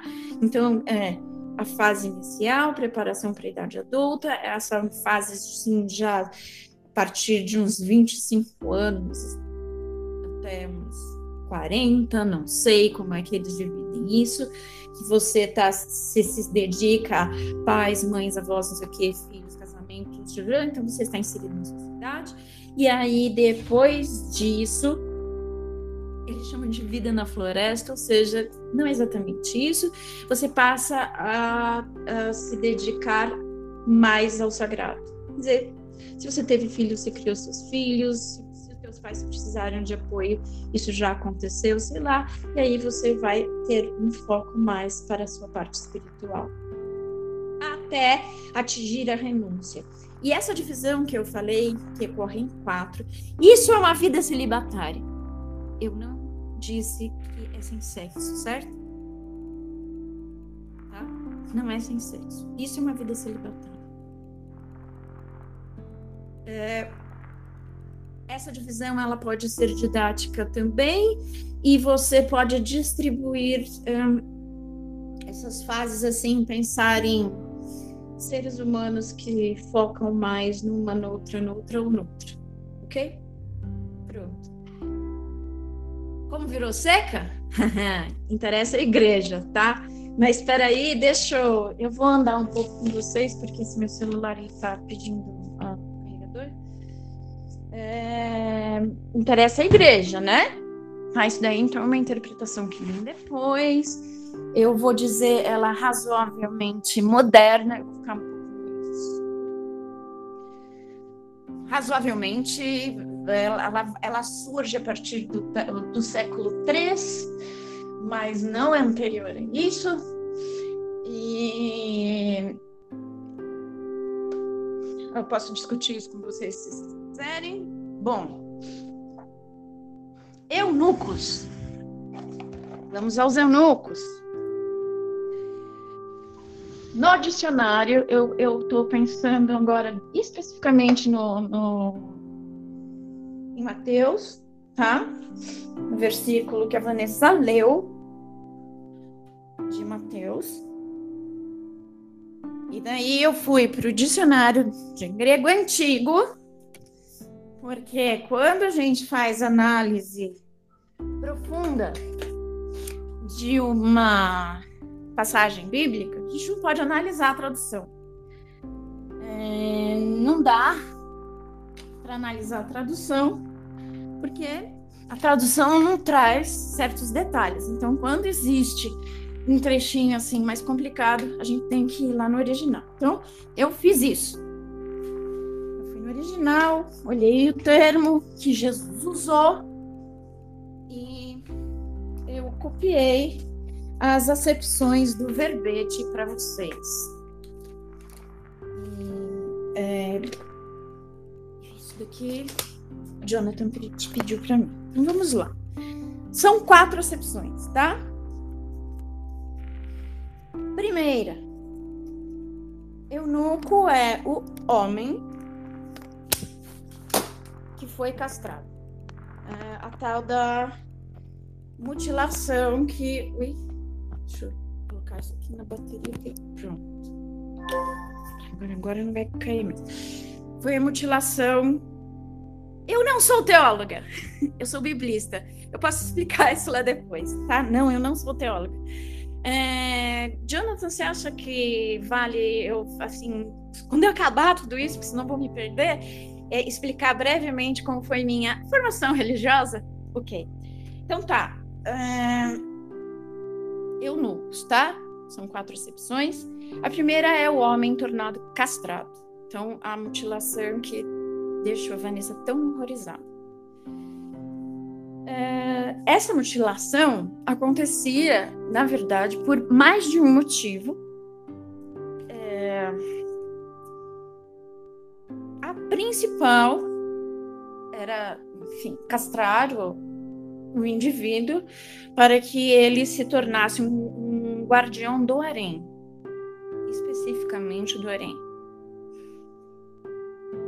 Pode ser traduzido por guardião do leito, guardião do leito do, do rei, do, enfim, do patriarca, o termo que vocês quiserem, tá? Então, essa é a função do eunuco. E por que, que eles fazem isso com o homem? Não podia ser uma mulher, porque a mulher não tem força para é, lutar com alguém que queira invadir o harém. Porque alguém que quer invadir o harém vai ser um homem para atacar aquelas mulheres, né? Então, partindo desse pressuposto, assim, eles precisavam de homens e homens que não pudessem avançar nas mulheres. É, como vocês podem notar, é uma sociedade que vive. Eles confiam muito nos outros, né? É... Bom, então lembrem-se, certo? Assim, ele é castrado. Ah, é, só para curiosidade. É, não, não. É, peraí, eu vi aqui, vi que pergunta. É, só um homem pode atacar mulheres? Não, mas só o ataque de um homem é, que poderia criar dano ao senhor daquelas mulheres, ok? Eu posso depois explicar mais, mas assim, é só, sim, uma mulher poderia ser morta por outra mulher, uma mulher poderia qualquer coisa fazer, mas isso não poderia gerar uma gravidez. E o problema é a gravidez, tá? É esse, assim, curta e grossa é isso. Qualquer outra coisa poderia acontecer, a preocupação do senhor do harém era a gravidez. Então, é, a gravidez não poderia ocorrer se não fosse por ele. Tá? Essa é a preocupação. Essa mutilação poderia ocorrer por outro motivo? Sim, poderia. Um, poderia ser um castigo, tá?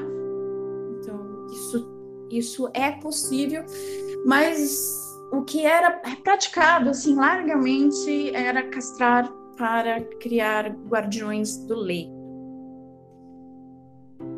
É... Muito bem. Segunda acepção que é muito parecida com a primeira, mas é importante lembrar, porque é, o termo poderia não ser adequado para isso. É, esse termo aí, ele também era usado para animais castrados, tá? Eles castravam machos aí de né, assim, gado, e esse gado castrado é um eunuco também, tá bom? Terceira acepção: uma árvore frutífera que, por algum motivo, ou porque não teve água suficiente, ou porque não teve sol suficiente, é, X, adubação suficiente, não deu frutos. Eunuco também para esse vegetal, tá bom? Essa é a terceira. Agora nós vamos à quarta, que é a que me interessa, que é a cereja do bolo. E daí, assim, com isso, eu corri aqui, eu nem sei há quanto tempo eu tô falando.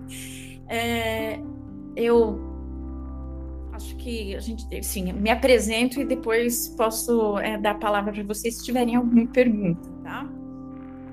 Quarta acepção é insone. O insone é aquele que não fecha os olhos, não prega os olhos é, à noite. É, não, eu nem vi quem foi que escreveu, porque desapareceu.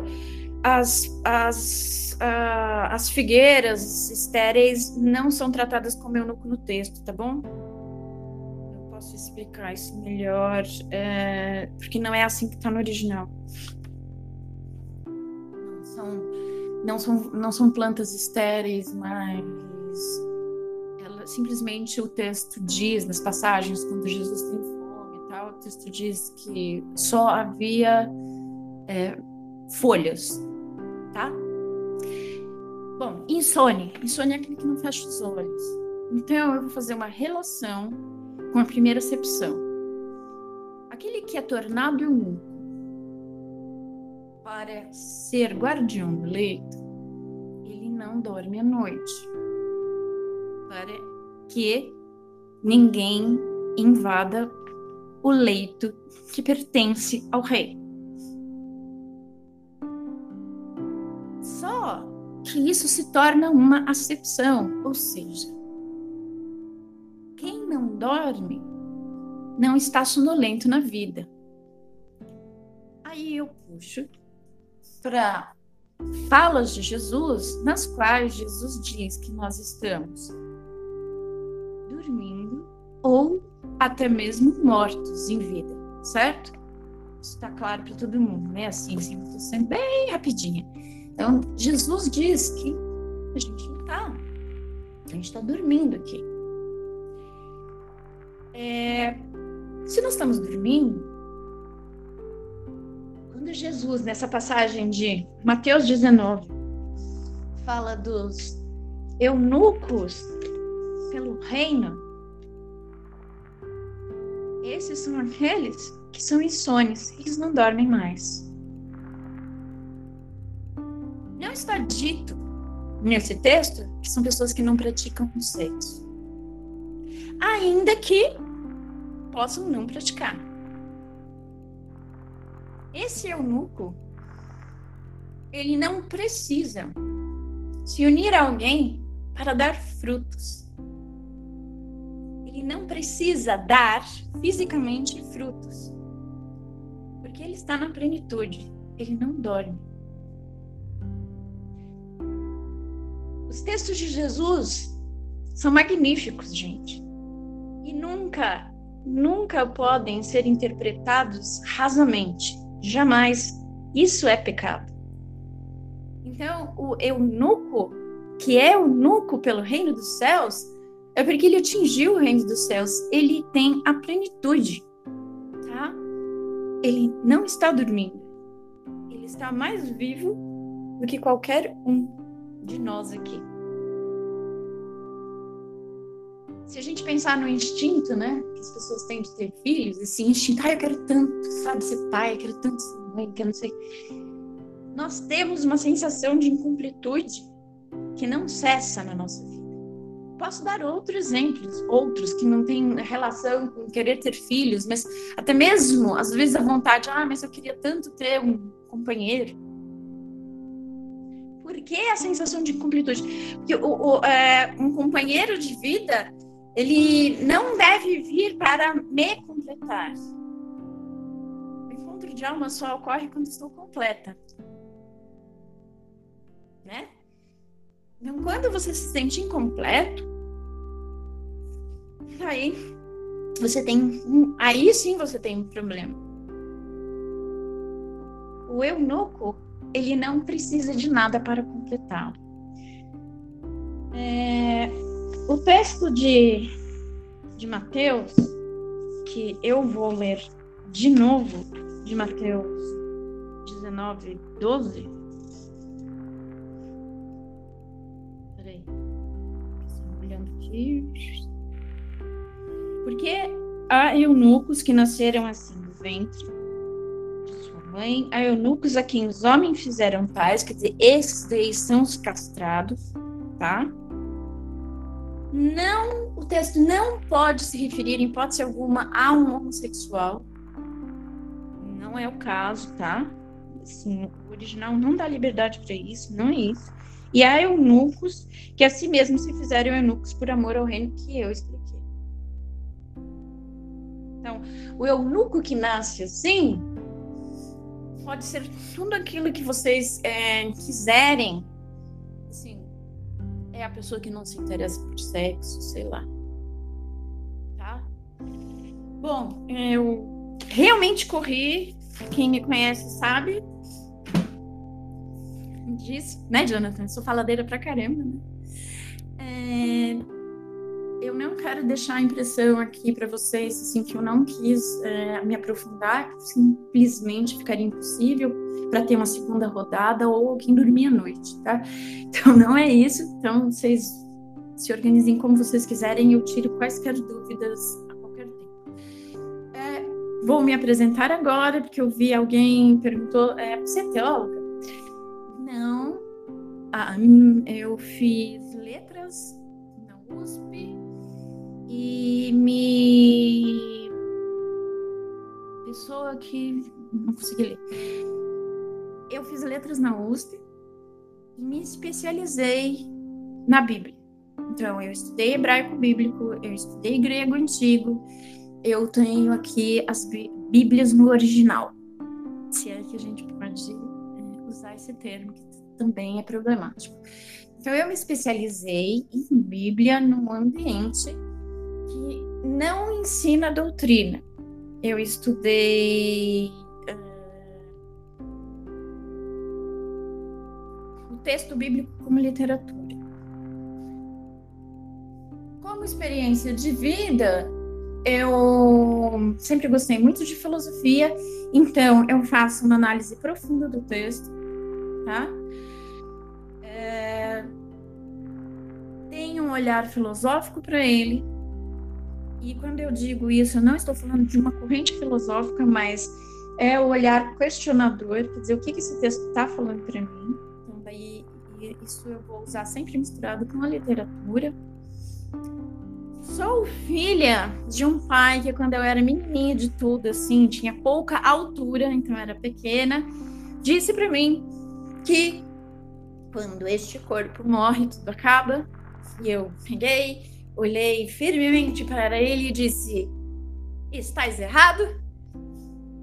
Mas foi uma batalha espiritual para mim, então eu não tive, por parte de pai, apoio nenhum para minha caminhada espiritual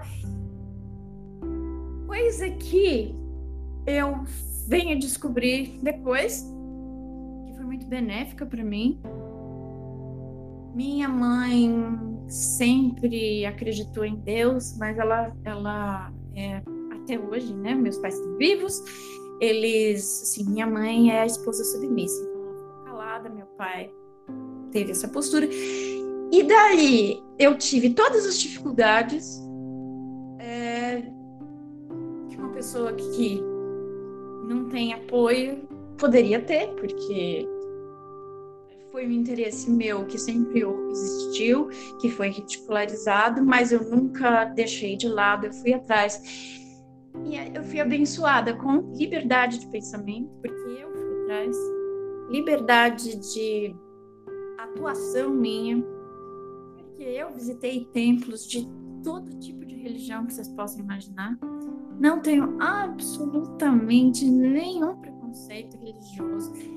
Então, eu bebi de fontes e eu encontrei é, a proximidade que esse texto maravilhoso que nós temos na mão tem outras escrituras sagradas. A mensagem é sempre a mesma. Sempre a mesma. Linda, maravilhosa que nos foi entregue para encher nossos corações e nunca provocar dor. Quando houver dor, quando houver medo e quando alguém usar a palavra temor, tenham temor a Deus, fujam dessa pessoa. O temor a Deus é outra coisa, acho que nem comentei com o Jonathan, então não sei, sim. É um problema de tradução. Aquilo não é verdade tá bom? Eu me. Acho que tá boa a minha apresentação. Preciso falar mais alguma coisa, Jonathan?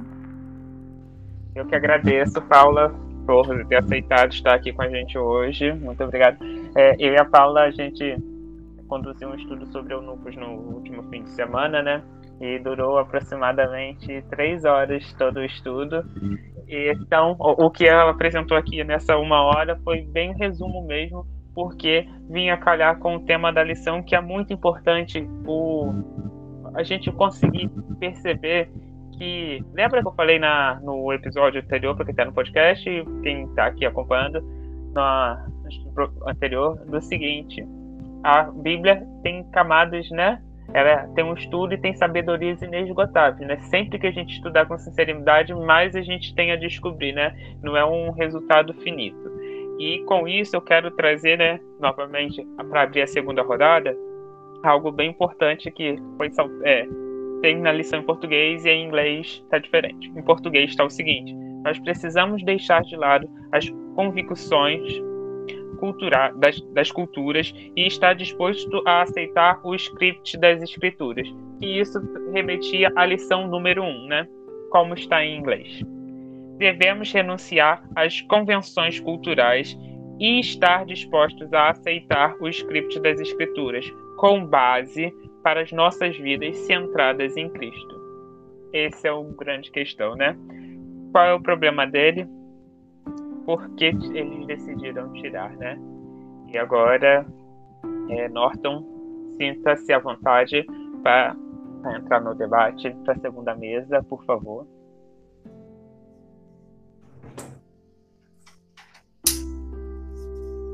Vamos, vamos, vamos.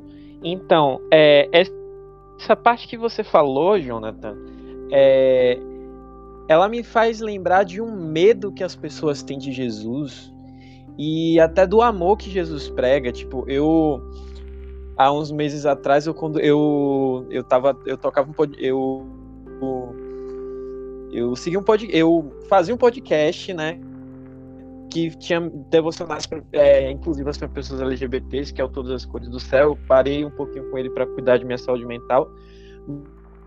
Mas eu falo um pouquinho disso lá no podcast, é, porque as pessoas têm medo de amar, porque, de, porque, porque especialmente no meio adventista, a gente está tão propenso a, a se apegar aos, ao que a gente chama de princípios da Bíblia, que a gente esquece que amor é o princípio. Amor não quebra princípio, sabe? Isso é, uma isso, é uma, isso é um ponto chave do cristianismo que é deixado de lado pelas pessoas por medo de por pela dedicação que se tem a uma tradição religiosa. Isso é uma, isso é uma coisa muito preocupante no muito preocupante no meio religioso. Isso é uma coisa que que destrói vidas espirituais, sabe? A gente não isso é, isso, esse é um, um conceito que precisa cair por terra, sabe? Então, é, eu quero fazer uma pergunta. É, de eu escrevi um monte de coisa aqui no chat. Que seria bem legal se eu pudesse compartilhar aqui, mas como não temos todo. Como, é, como diria Renato Russo, temos nosso próprio tempo e o nosso tempo é curto aqui, eu quero fazer uma pergunta apenas. Que é essa questão aqui, que. Na verdade, são duas que eu coloquei no chat aqui. Então, o problema do casamento barra divórcio na Bíblia, nesse trecho de Mateus, seria a busca da completude pessoal em outra pessoa? Que, então, porque assim, porque assim, de alguma forma, casar-se repetidas vezes e divorciar-se repetidas vezes pode ser um problema para Jesus na medida que a gente busca essa completude, essa plenitude de alma em uma outra pessoa, em uma outra pessoa. Isso, e isso saindo um pouquinho dessa questão de, desse campo religioso dogmático, indo para um, uma coisa, sei lá, enfim, falando de maneira mais prática da vida, é, seria tipo destruiria a autoestima da pessoa, porque ela não está centrada em si, sim em outra pessoa. Né? Então, seria esse o problema do casamento divórcio na Bíblia. E com base nessa, nessa definição da pessoa insônia, a pessoa que não se cansa, a pessoa que não precisa descansar, não precisa dormir, que você trouxe no, no final de tua fala, então eu poderia dizer que, a pessoa, que esse eunuco para o reino que a Bíblia traz seria a pessoa que não se apega a valores que são superestimados pelo mundo? Tá, bom, as perguntas são para mim, né, Norton? Isso, Paola. Eu vou começar pela segunda, tá? Sim. É não. O eunuco é aquele que eu, eu. Gente, eu sempre esqueço a passagem. Talvez a Jéssica, que está aqui, saiba de cor. Tem uma passagem. Jéssica, passagem de Lucas. Qual que era? É, é, aquela de Lucas que ele fala que o reino do céu ele está. Você pode atingir imediatamente e é para agora, tá? Olha lá, ela colocou aqui para vocês, Lucas 17, versículos 20 e 21. Tá? falar é lindíssima na Bíblia. Então, uh, vai muito além. É uma transcendência espiritual. Eu não vou me ater agora a explicar, eu gastaria, assim, a gente pode discutir, tem muitas sutilezas, uh, eu, poderia, poderia levar umas três horas para explicar para vocês. Então, tá, mas é uma transcendência pode ser, eu posso fazer uma analogia com isso, e é, essa transcendência, sempre usar uma palavra que é muito utilizada na igreja, está no texto, é a ressurreição. Tá? Para deixar assim com vontade de ouvir mais coisas dessa pessoa é muito herética que eu sou. é... hum. Então, o eunuco é ele ele vive a plenitude. É muito além de não ter rótulo. É evidente, esse é o núcleo da quarta acepção, certo? Esse daí, é, ob, obviamente, ele não, ele não vive com, é, com rótulos. Não tem isso. Ele não se preocupa. Para ele não faz diferença. Mas é muito além disso. Dizer, essa pessoa é a pessoa que não julga. Tá? Porque Jesus diz: vocês devem julgar. E a, é, a questão do julgamento é outra que também posso falar um monte. Então, assim, o ser humano julga, julga, julga, julga, julga o tempo todo. A partir do momento que você não julga, mas quando eu me preocupo em saber, ah, é homem, é mulher, é isso, é aquilo, é baixo, é alto, é gordo, é magro, acreditem, isso já é um julgamento. Nós somos treinados a julgar. Não é muito além de não dizer, ah, você viu o que aquela pessoa lá fez errado, tá? Então o eunuco é tudo isso. Ele não julga. Ele só tem, ele só tem amor no coração. Para seguir a via de Jesus, porque é isso que você falou, Norta, tá certíssimo. A via de Jesus é amor, tá bom? Respondi essa? Pode abrir, assim, que eu vou precisar te ouvir agora, é. Nora. Não permitir. Respondi. Ou não?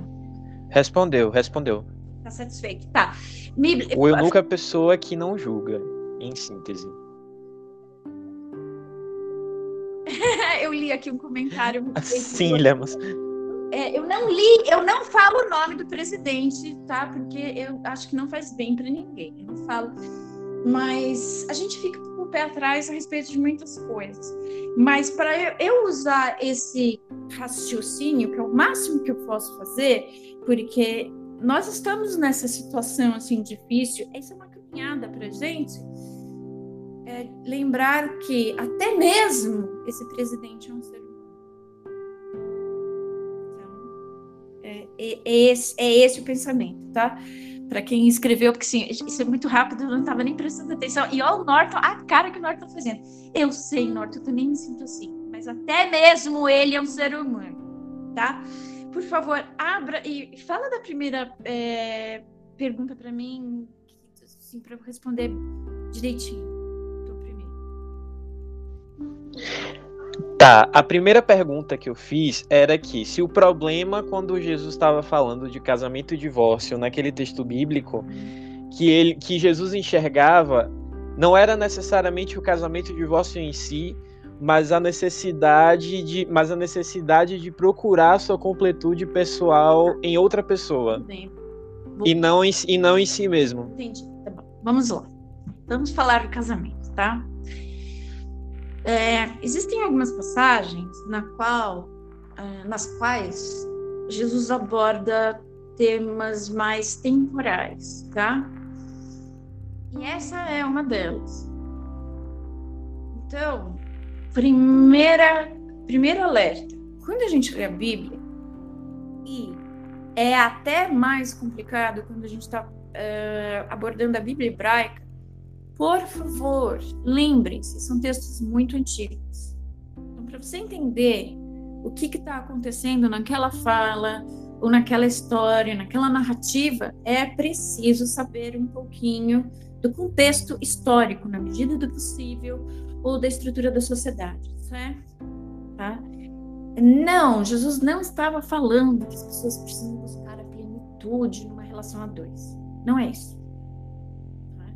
Eu dei uma definição de uh, plenitude para vocês, válida, dentro de acepção de eu.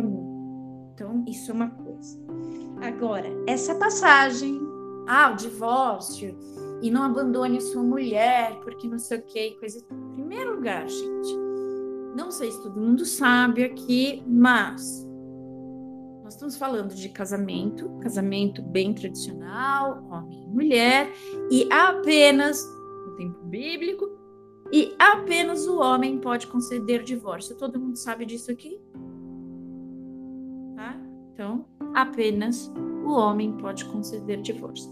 Isso é tão sério que até hoje, hoje, em Israel, isso é verdade. Se o casal se casa em Israel, é a lei da Bíblia que vale porque eles não têm lei civil. O cara pode bater na mulher, arrancar um braço dela, fazer o que ele quiser, enfim, e apenas ele pode conceder o divórcio se ele quiser. Certo? Bom, é, dito isso, e eu acho bem importante, eu, tô vendo tuas caras, Norton, assim, isso aqui tá demais, assim. Dito isso, eu acho muito importante é, falar disso, inclusive da, da violência, porque é uma violência isso, tá? Se me perguntaram outro dia, não, mas então o casamento é, é gay em Israel? Acho que eu não preciso responder, né? Se é só o homem, ele pode fazer isso. Não, não, não existe a menor possibilidade de um casamento gay em Israel, tá? A lei é bíblica, então não, tá? não existe isso. É... Imagine então no tempo bíblico, se a coisa está mais suave, muitas aspas nisso, como era no tempo bíblico. O divórcio era estava valendo já, bastava o homem falar três vezes para a desgraçada da mulher dele, eu te repudio. Três vezes. Isso continua valendo. Os, os judeus ortodoxos continuam praticando isso e os muçulmanos praticam isso. Eu te repudio, eu te repudio, eu te repudio. Acabou. Se ele fala três vezes, não tem volta. Dele acabou. E a partir desse momento, a mulher nessa situação, ela está condenada a quê? Eu que fiz a pergunta de Israel é Ela está condenada a quê? Ela está condenada a morrer de fome, se transformar numa prostituta, condenada. Ninguém, ninguém vai querer casar com essa mulher que foi repudiada e ela não pode trabalhar. A única maneira de sustento possível prostituição, ou então ela vai viver de esmola ou morrer de fome e é isso acabou. Então, quando Jesus diz não faça isso, porque você vai condenar essa mulher à prostituição, ele está tá cuidando da saúde das mulheres daquele tempo, certo? está fazendo. Então, é um conselho que é temporal, que diz respeito a um hábito. E eles não estavam nem aí, não quero saber, eu te repudio e acabou a história. Não existe um significado de que, ai, meu filho, é pecado o divórcio. Não tem nada a ver com o divórcio hoje, tá? Então vamos separar uma coisa da outra. Respondi ou você quer que eu me aprofunde mais? Vocês querem que eu, eu, eu é, explique o que é, que é adultério? Jonathan, você acha legal? Rapidamente. Eu... Então, a gente. Fala. A gente pode trabalhar no que a gente trabalhar relacionamento. Jonathan, Jonathan, teu microfone não tá legal. Fala tudo de novo. Tá, fa- tá falhando horrores, amigo. Tá melhor? Faz sinal, Tá, tá? agora, agora tá. Certo. Então, acho que vale muito falar, não hoje, mas vai ter uma lição que. Porque, como vai abordar sexualidade, na lição que abordar é, esses temas vai ser muito melhor. Porque, assim, é, porque aí tem como entrar na questão de casamento, que nem a gente conversou naquele dia, Paula, de, do porquê o, o, o, a importância né, do sêmen naquele contexto e da questão do filho. Você É. manda. Você manda. Muito obrigado. É, para a gente continuar a mesa, é, o, a gente vai passar agora para o Mardones e depois a gente finaliza a mesa hoje com a Vanessa. Bom, eu gostaria de começar falando que a Paula é maravilhosa, né? Tô aqui com fome de saber muita coisa. eu tinha algumas algumas falas, mas eu vou precisar me apresentar, tá, gente? Então, me perdoem aí, quem me ouve sempre. Paula, eu sou estudante de artes visuais e eu sou pesquisador na área de processo criativo e imaginário. E dentro dessa da nossa pesquisa, a gente é, veio para mim, né, é, em particular, uma, algumas teorias em relação à Bíblia e a ligação que há entre imaginário, arquétipos, é, regimes, significados e simbolismo. E eu gostaria de saber algo relacionado, é, de você, na verdade, algo relacionado a isso, porque desde a semana, desde a primeira semana que a gente estudou sobre essa lição, a gente vem percebendo é, textos fora de contexto. E aí esses textos é, bíblicos estão interligados a esses processos, é, os processos, o processo criativo dos autores está ligado a questões de imaginário, arquétipos, simbolismos, significados e regimes. Que é que você diz para mim sobre isso? Nossa, sim. Os textos, principalmente se eu eh, estiver falando da Bíblia hebraica, tá? Principalmente da Bíblia hebraica, e aí isso eu explico para vocês, eh, estão recheados de arquétipos e simbolismos. Eh, no- para que uma leitura realmente proveitosa do texto bíblico aconteça, é necessário que se tenha chave disso.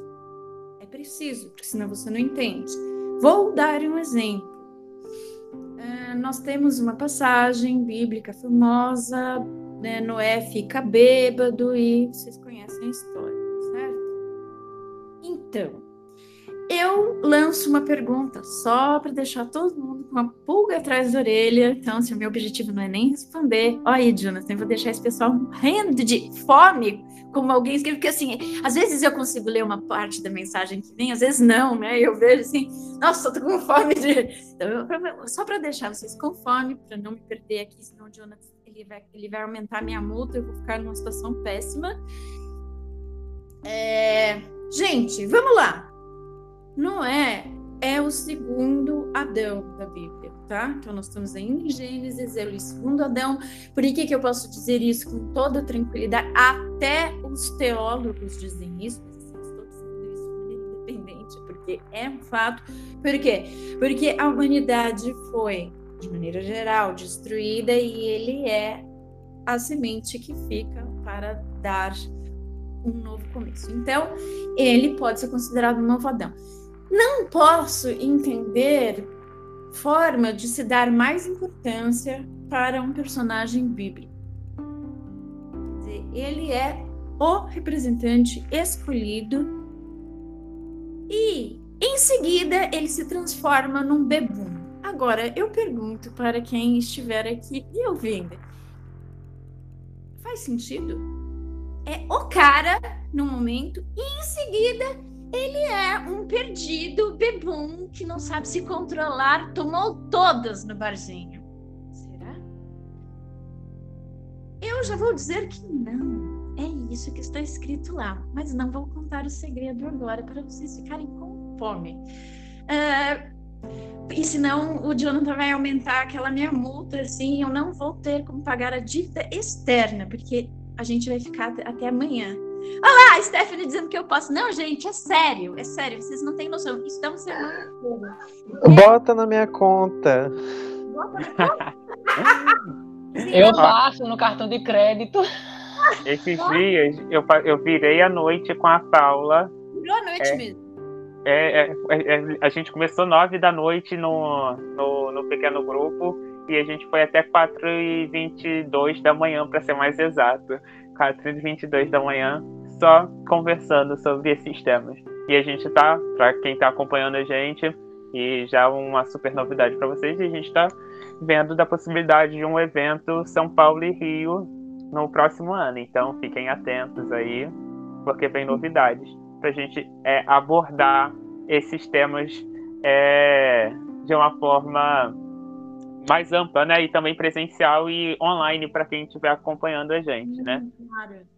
Quando a gente puder é, sair na rua sem máscara, eu prometi para o Jonathan assim, enquanto a gente estiver usando máscara, eu vou ficar é, fazendo, como eu ouvi assim agora, fofoca gospel com o Jonathan, tudo nos bastidores, assim, para a gente poder é, programar um não gostou porque mora na Bahia, bom. a gente pode, assim, tudo se resolve nessa vida, né? Mas, assim, o que acontece é o seguinte: eu estou em São Paulo, ele está no Rio, e foi por isso. Ele não, ele não foi excludente nessa, nessa fala dele, só foi porque eu estou num lugar e ele está no outro. Mas, enfim, tudo a gente pode ampliar e pensar, né, Jonathan? Assim, não... Claro, claro.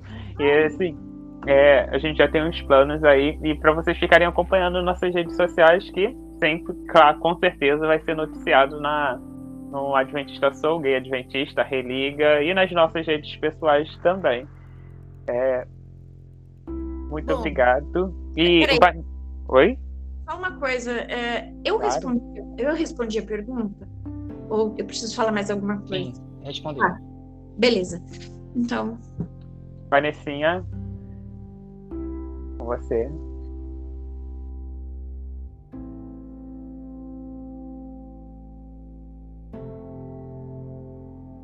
E seu áudio tá fechado. Ah, eu achei que eu desliguei o áudio, desliguei a mão. Eu tava perguntando se não tinha mais ninguém, que pena. Mas é, eu, eu, nem sei se eu tenho para falar, eu tenho para perguntar. Eu, eu tô pensando assim, o que, que a gente faz com tudo isso, sabe? É, o que eu entendi é, é, assim, basicamente a história do eunuco tá totalmente num lugar completamente errado, né? Tá, tá, tá trazida e aplicada é, para a parte da sexualidade ou a falta dela de uma forma errada, né? E, e usada. É, e aí a fala do Norton, é, eu já tô sensível, né? Eu, eu assim, mexeu comigo profundamente o medo de amar, o medo de amar que essa igreja está vivendo. É, é, o medo de amar e é um medo de que as pessoas amem também. Né? Existe uma censura do amor, censura do like. Nem, gost, nem gostar, nem gostar é possível mais. Então eu tô aqui tentando entender é, o que que faz com o que que, o que que eu faço com tudo isso? Porque fica só uma pergunta para quem escreve essa lição. E a minha pergunta é: qual é esse medo de viver?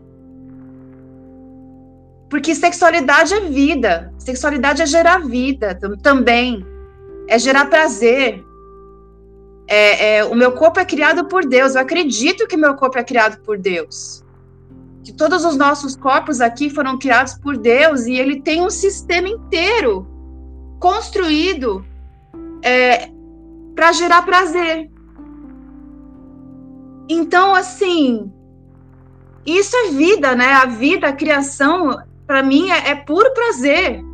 É puro prazer, é, é céu azul, é, é, verde, é fruta, é sabor, é sabores diferentes. É tem... Gente, Deus fez temperos. Eu acredito que Deus fez temperos. Deus fez orégano, Deus fez cominho, salsinha. Isso tudo é vida. Então, qual é esse medo que está sendo instalado por meio dessa lição? Esse medo de viver. Por que que esse instrumento dessa lição da escola sabatina para jovem, para quem está entre 17 e 30, que é a flor da idade, por que que essa instituição constrói essa armadilha que destrói vitalidade. Sabe? Eu acho que toda, todo mundo aqui está cansado. Eu tô cansada. Eu tô cansada dessa guerra online. Eu tô cansada de crítica da live.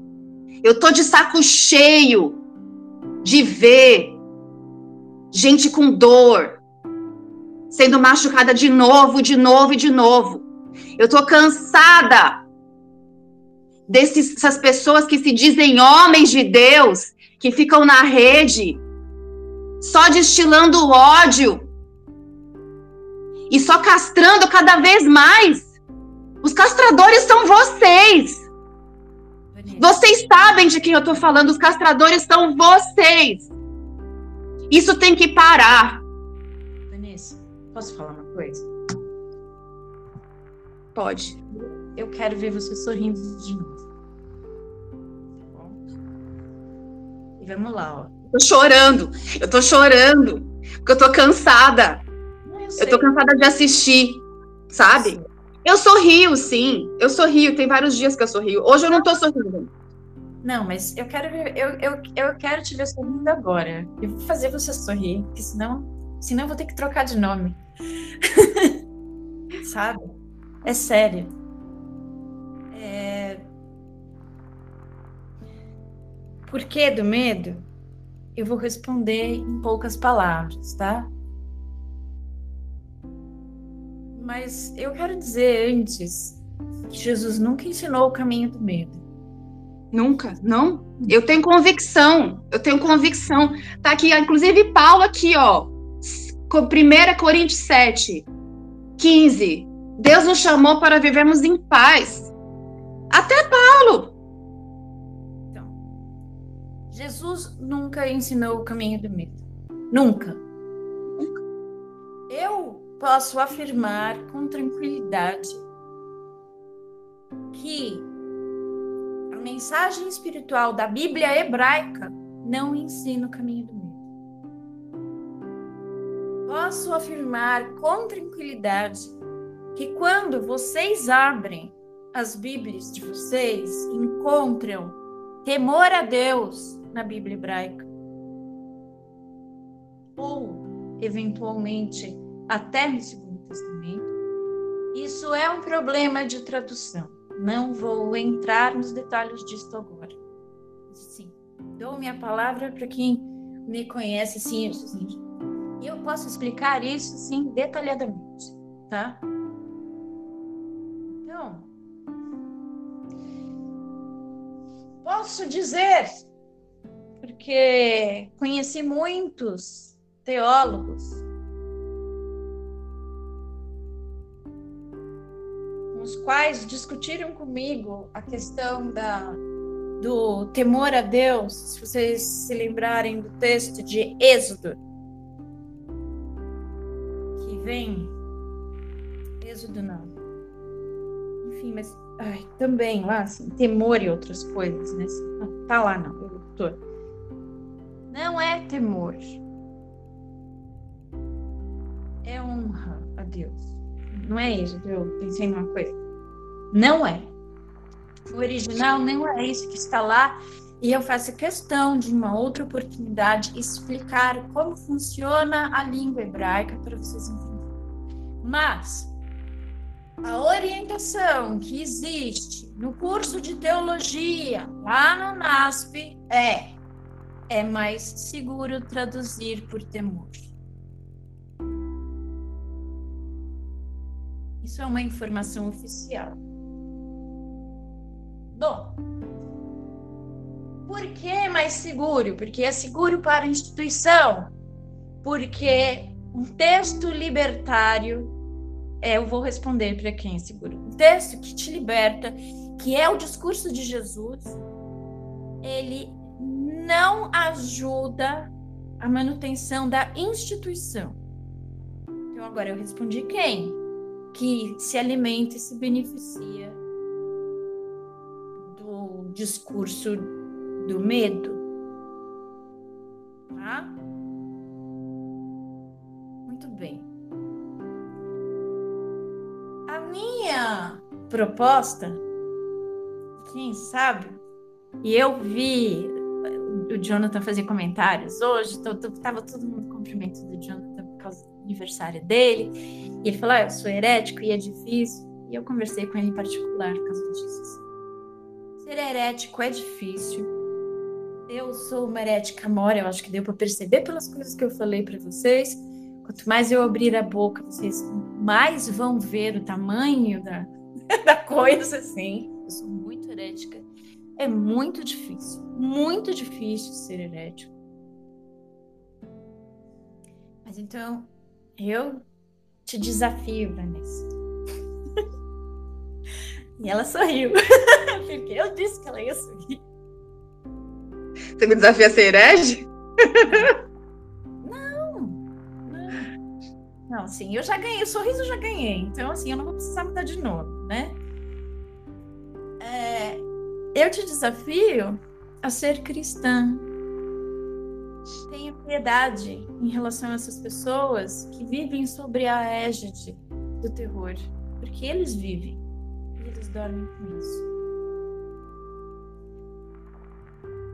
Eu não tô falando o que pareceu, tá? Eu tô querendo dizer, seja uma filha de Jesus. Esquece a igreja. Você não precisa abandonar a igreja, isso daí é uma outra questão. Mas assim, o que a igreja vem e Posso falar palavras aqui, Jonathan? Vomita em cima de vocês? Eu sei o que eu faço com vômito, então esse é o meu desafio para você. Joga fora. Me comprometo se, se, se, se a gente tiver como orar eu, eu nunca deixo de lado é, um convite que seja feito com honestidade para mim, né? Porque existe convite que eu já recusei, mas era convite desonesto, assim, daí eu não aceito. Eu, eu, eu já falei, assim, Jonas já me ouviu falar assim, falar, falar da parábola do joio e do trigo. Então, tudo é uma questão de ficar com o trigo e jogar o joio. Também não vou entrar em detalhes agora, Sim, nem que eu ofereça o cartão de crédito, sei lá mais o que, não vai dar, sim, porque o negócio vai ficar complicado, tá? Mas é, joio e trigo, vamos ficar com trigo, gente. Que foi que, o que foi que Jesus serviu as pessoas no sermão da montanha? Foi milagre da multiplicação dos pães. Uma vez eu brinquei com a Jéssica que está aqui e que eu vi que ela escreveu, aquela disse que ela me aguarda costas, que ela assim, já me viu e falou assim, gente, alguém por acaso acha que, que Jesus tinha como profissão ser padeiro?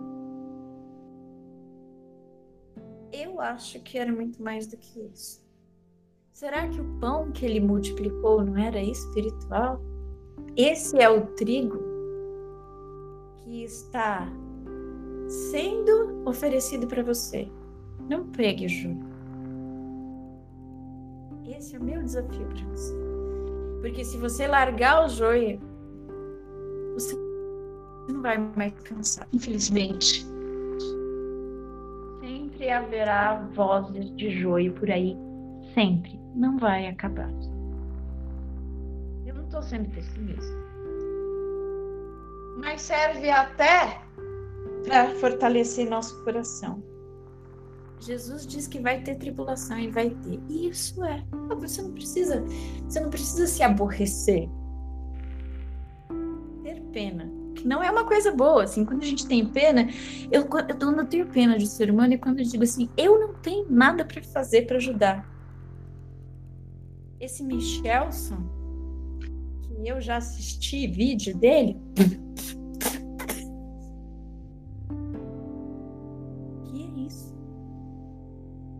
tenho pena, não dá para ajudar esse ser tá bom?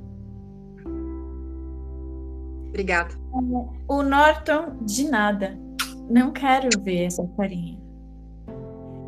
Norton, jogar fora não pode ser tão difícil.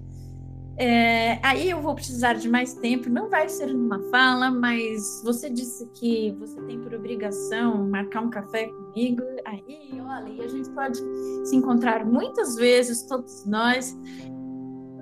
Não pode ser tão difícil assim jogar um joio fora. Eu é, tomo como um desafio para mim, mostrar para quem estiver aqui, quem mais quiser ouvir, que não é e em relação de estar plantado no coração, não isso de jeito nenhum. Eclesiastes diz o que está no coração da gente. É a mensagem de Deus que está plantado no nosso coração. O que está fora, na periferia dele, aí sim é o. É, tá? Eu não sei e vi um monte de coisa mais sendo escrita, mas eu não consigo acompanhar. Muito obrigado, Paula. Paula, o Norton já deixa o recado. É...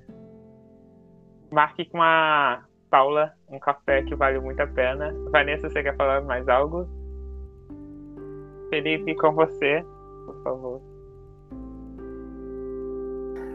Oi, gente. Eu sei que nosso tempo está bem apertado, né? Mas é, eu queria deixar e assim, a Vanessa trouxe uma reviravolta para o assunto que é super pertinente, importante. É, eu acho que um desabafo, porque como aqui nós estamos como família, né? Como mesmo a Paula coloca para gente, é, eu também concordo e amplio esse, esse aspecto, porque que liga a nós esse momento aqui é a questão espiritual, a espiritualidade, mas também existe o fator é, pessoal, né? Eu enxergo pessoas aqui, não só conceitos teológicos. E o mais legal de tudo isso é poder entender que isso dá para ser aplicado até mesmo dentro da lição que nós falamos. Porque no final, é, na parte de sexta-feira, eles colocam justamente a questão da solteirice, relacionando ela à castidade, relacionando ela a vários outros fatores. E aí eu amplio um pouco para você que está escutando a gente, vocês que estão aqui presentes assistindo, esse conceito para uma realidade que carrega e permeia a nossa vida, que é a fraternidade. É justamente nós olharmos para as outras pessoas e termos empatia, e termos carinho, e termos cuidado. Então, não é, sentenciar é, situações pesadas, violentas, que muitas vezes causam a todos nós que estamos ali observando é, um aspecto de é, pesar, de tristeza, de julgamento, é uma parte muito importante da convivência entre família. Muitas vezes nós achamos que sabemos o destino melhor para o outro, nós sabemos o que melhor vai representar na vida do outro uma escolha ou outra, mas a grande verdade é que nós devemos primeiramente, conversar de maneira honesta e dedicada com o outro, conhecer a outra pessoa, saber com que nós estamos falando. Nós sabemos que uma orientação, muitas vezes escrita, redigida a todas as pessoas, ela acaba sendo muito generalista. E nesse caso, na, na, na, lição da escola sabatina, ela é um generalista que pesa para uma situação circunstancial, que é justamente essa teologia que carrega essa questão da castidade, da pureza, como não sendo algo necessário para se herdar uma salvação, ou se herdar o reino dos céus, ou até mesmo estar próximo de Deus. Então, deixo aqui o recado para quem está ouvindo: é que, independente do caminho que você for escolher, saiba que Deus tem um relacionamento pessoal com você que ele te ama, ele te aceita e que as orientações que você buscar, que elas possam vir sempre para trazer a você uma melhora de vida e não uma situação que te coloque numa encruzilhada onde você se veja é, prisioneiro do seu próprio destino, né? Então eu agradeço aqui a todas as colaborações, levo tudo com muito carinho. Eu acho que esse é o terceiro encontro nosso, mas assim, para mim é marcado de uma maneira muito especial. E eu digo para você, amigo, amiga, solteiro, solteira, que não há um problema, Vanessa, em querer encontrar alguém. Inclusive, mande os currículos, eu sempre falo isso, que a gente conhece muita gente, a gente pode, de repente, né, fazer um cruzamento aí de informações. Mas o mais importante em, em você querer buscar alguém, ou viver, compartilhar essa vida com alguém, é, em primeiro lugar, você aceitar que a sua existência ela é válida e ela é validada por um Deus de amor que te ama e te abençoa. Amém. Muito obrigado, Felipe, pelas suas palavras. É, antes de passar a palavra para Elo e para Stephanie, para Stefânia, é, a Vanessa deixou um comentário aqui sobre uma das questões que a Heloísa apresentou para gente no chat, né? Sobre devolver as questões para os editores. Daí aqui eu já deixo público para quem não, não, não, acompanhou no Twitter, né? Esse levar o questionamento aos editores, né? Essa semana levei um dos questionamentos que foi da lição passada sobre o que, que seria a, a, vestimenta, né? Sobre o que seria a vestimenta, que a, a mensagem que essa vestimenta que a lição passada estava apresentando, né? Perguntei ao caríssimo editor Michelson Borges, da Casa Publicadora, e a resposta dele a mim foi me bloquear no perfil dele, né? É isso, tem que contar que foi bloqueado, né, amigo? Pois é. A resposta dele foi ser bloqueado para não ter que responder os questionamentos dos membros da Igreja Adventista do Sétimo Dia sobre o material que é produzido pela Casa Publicadora Brasileira, né? E aí segue a questão, né? Como a gente vai descobrir algumas coisas que é passada na lição se quem trabalha o texto dela não, se nega a nos responder, né? É, Elo, passo a palavra para ti. Ai, boa noite, gente. Aprendi muito hoje, muito feliz. Eu acho que ser bloqueado por Michel São Borges deve ser um dos presentes que a lição citou, né? É, gostaria de dizer que eu fiquei um pouco confusa sobre esse negócio que eles colocaram lá. Eu não consegui terminar de ler a lição, eu li só o começo mesmo. É, e falou no domingo sobre vários ministérios, me pareceu, né? A pessoa que cozinha, a pessoa que dá oi, enfim, foi falando lá, né? E ele colocou, e, no final, ele colocou e os teóricos da conspiração, e eu fiquei sem entender quem eram os teóricos da conspiração, né? Eu não entendi. E por que eles colocaram, colocaram colocados como e os? Nós estamos à parte? E depois ele fala de todos, né? Que todos estão juntos e tal, tudo isso. Para mim ficou um pouco confuso. E não é uma questão de crítica mesmo, é uma questão que eu tô confusa de verdade. Ainda no final da lição de sábado, tem uma coisa que eu li. Eu gostaria até de pegar aqui para ler, que está escrito assim no finalzinho. Não sei se na de vocês tem também, na minha apareceu. Pesquise em comentários bíblicos livros denominados denominacionais e de Ellen White sobre temas contidos nesse texto, né?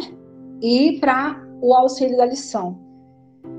E a gente não pode pesquisar em mais. Eu me senti um pouco privada, entendeu? Eu me senti um pouco podada. Eu acho que isso torna problemático, né? E até acaba um pouquinho com os nossos pensamentos, com a discussão, né? E o problema da nossa, da nossa lição, é, da nossa lição, ela ter sempre como base a lição, quando na verdade até é, alguém falou no, no passado, no último episódio, que leu tudinho a praxe, né, da escola sabatina, muito interessante, muito legal, da discussão, né, é, e fica sempre como base, a lição é uma base para uma discussão que vai acontecer no sábado, ela é o mínimo que a gente precisa saber sobre esse assunto para discutir os assuntos sobre as nossas percepções. E aí a gente fica naquilo como base, né? Aí a gente fica naquilo como a única coisa que a gente vai discutir. Então, se é para falar aquilo que a gente já leu, não precisa conversar, né? Eu acho que se a gente já leu, se cada um já entendeu, eu não acho legal, entendeu? É, é só essa minha contribuição. Boa noite. E muito importante, Elô. Elô, seu microfone fechou. Eu fechei, eu dei boa noite. Obrigada. A sua contribuição é muito importante, Elô, porque você foi num detalhe muito específico, que é o que a igreja acaba fazendo. É, é um detalhe muito importante que eu já até marquei porque eu vou passar a observar nas próximas lições, nos próximos estudos. Porque é o seguinte, é, a igreja acaba podando a gente de buscar em outras fontes e beber de outras águas, né? Porque é a ideia do controle. Precisa controlar o que está sendo dito. E é isso, isso é vestido, de certa forma, pela igreja do que fala, porque a gente tem que manter centrado no que a gente acredita. E não permite é... a independência espiritual da pessoa. Outra coisa que eu queria falar sobre a polêmica fala do Belisário Marques da lição passada, sobre a definição que ele trouxe de vergonha e culpa, que não foi permitido a nós ter outra definição de culpa e vergonha. Quando a gente tem psicólogos maravilhosos na igreja, a gente tem pessoas que trabalham com a língua, a gente tem pessoas que têm um vasto conhecimento sobre isso, né? E foi definido apenas que aquilo era o que a gente ia conversar. Eu acho isso extremamente opressor.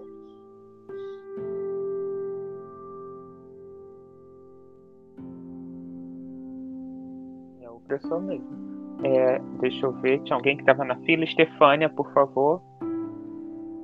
Com você. Estefânia, tá... dá, dá para ouvir? Sim. Primeiramente, agradecer a todos, né? Principalmente a Paula, que. É Paulo, Paula, não sei. Foi que deu um bom caminho aí, então obrigado. E falar com a Vanessa, que eu vou estar orando por ela. Achei bastante diferente das outras Vanessas que a gente viu nos outros encontros.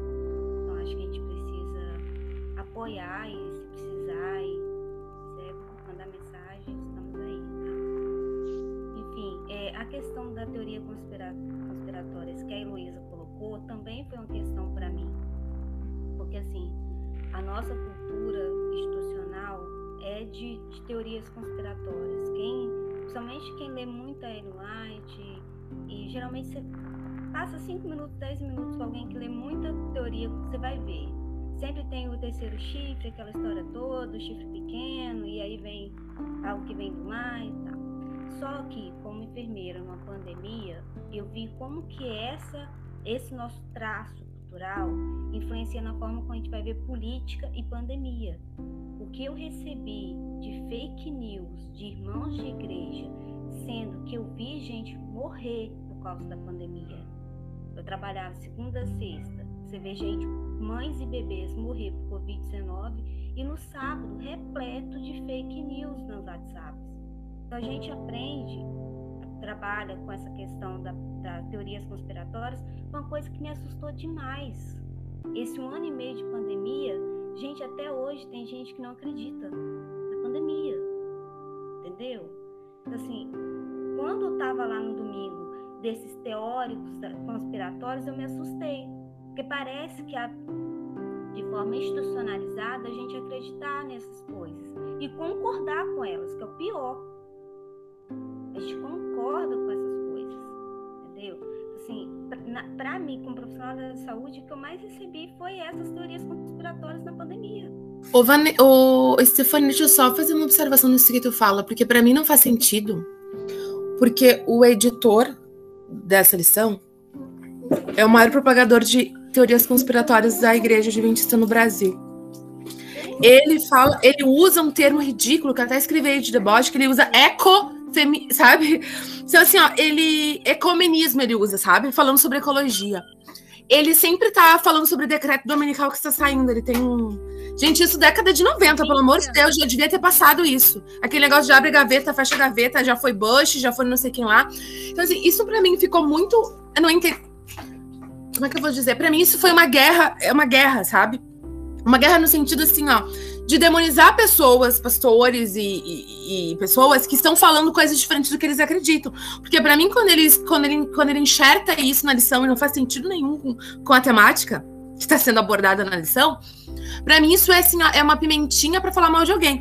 Porque se for falar sobre teorias conspiratórias, teólogos conspira que fazem conspiração, ele é o chefe, sabe? Ele é o, ele é o, ele, ele que tá conduzindo lá o, o, o carnaval, entendeu? É ele. Então, assim, quando isso é, isso é enxertado na lição, para mim, ele quer dizer assim, ó, eu, o que eu falo e os meus amiguinhos do meu grupinho falam, isso é bíblico. Inquestionável. Aquilo que essas outras pessoas, que, que são as pessoas que eu não gosto, vai na minha rede social para saber quem, sou, quem, são essas pessoas. Essas pessoas são, é, é conspiratório. Usar Jesus como chave hermenêutica, isso é conspiração, entendeu? Usar Jesus como base para pensar numa uma religião, isso, isso é conspiração. Eu, eu não sei, assim, porque isso nem tem a ver com coalição, sabe? E aí ele enxerta isso. Então, assim, para mim, isso é, é, é deixar. hermenêutica. Já começa por aí, essas pessoas nem sabem o que é hermenêutica. Pergunta que essa pessoa, quais são as duas bases da hermenêutica, elas não sabem. Uma vez você pergunta para um pastor o que é hermenêutica, ele não sabia o que era ontologia. Então, assim, ele nem sabe do que ele está falando contra. Ele nem sabe o que é hermenêutica. Fala, não, é Jesus como forma de olhar as coisas, interpretar. Ah, ah, então não dá. Como que não dá? Você é cristão, sujeito. Você recebe o seu salário baseado em dízimos de cristãos. Você não sabe que é hermenêutica.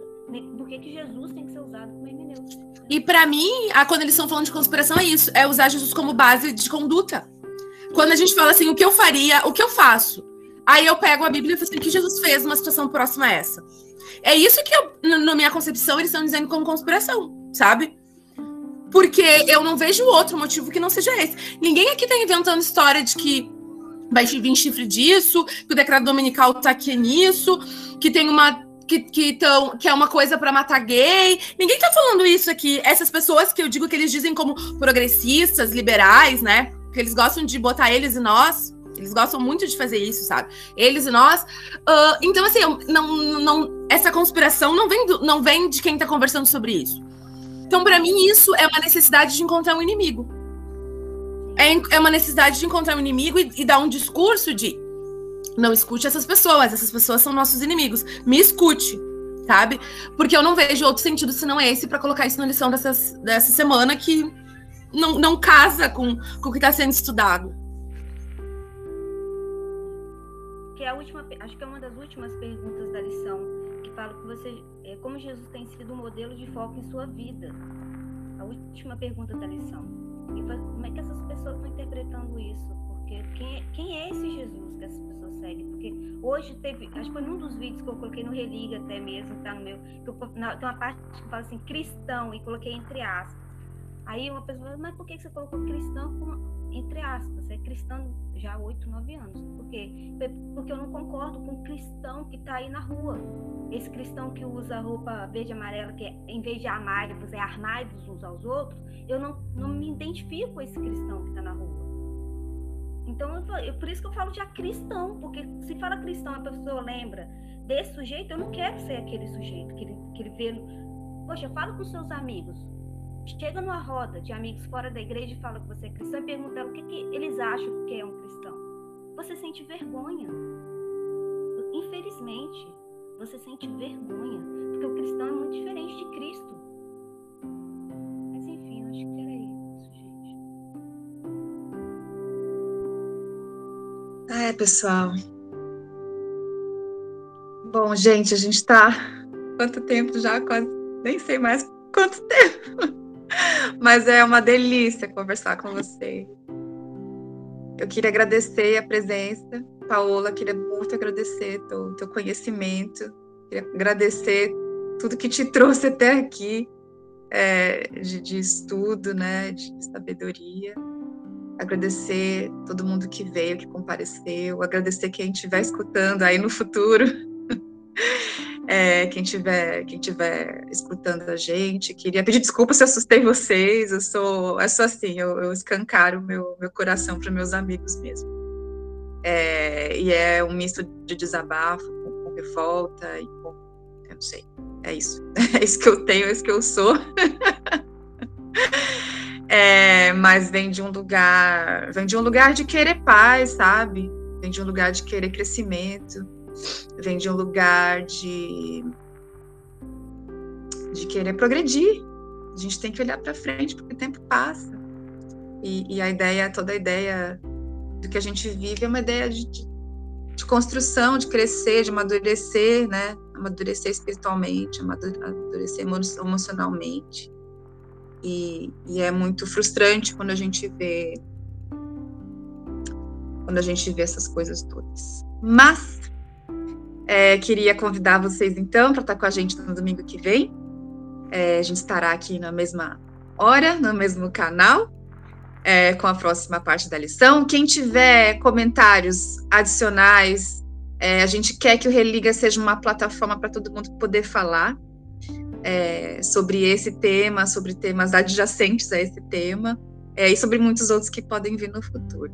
É realmente um lugar para a gente estar independente, né, independente de instituição, independente de, de, de medo de qualquer coisa, é realmente um lugar para a gente poder falar sobre tudo que a gente é, é, e sobre as diferentes experiências que fazem a gente ser a gente. Tá? Então, é, acho que a gente... Pode falar, tá? É, bom, primeiro, você não me assustou, não. Eu acho que tá certo ter isso, assim, né? Mas foi uma coisa de vamos arrancar o joio. Eu vi que teve uma porção de pessoas aí que pediram contato. Por favor, uh, Jonathan, depois, quem quiser falar comigo, você pode passar o número do meu celular. Eu vou abrir um canal, porque estão pedindo isso para mim, mas eu não tenho. Então, fazer isso e você tem razão, tá, Vanessa? Assim, é só que não deixar isso entrar no coração da gente, né? É porque nós temos que ser cristãos de verdade, porque essas pessoas aí não são. Para ser cristão, basta seguir Jesus, o que não é fácil, né? Pureza também foi uma coisa que foi deturpada, tá? Porque pureza é pureza espiritual, não tem nada a ver com outras coisas. Então, foi uma honra para mim. Alguém quer fazer uma oração a gente fechar? Tá sentindo? Tá bom, então eu faço. Acho que é o que tô precisando. Ah, tá, Esther, pode fazer.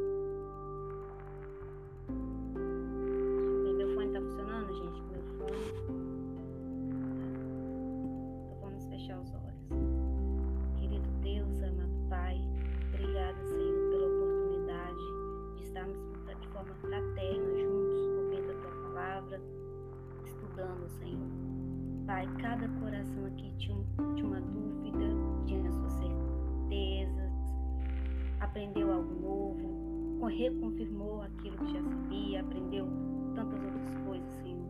Mas o Senhor sabe quando estamos passando por momentos difíceis, momentos de muita sobrecarga, Senhor, tanto fora da igreja, mas também dentro dela.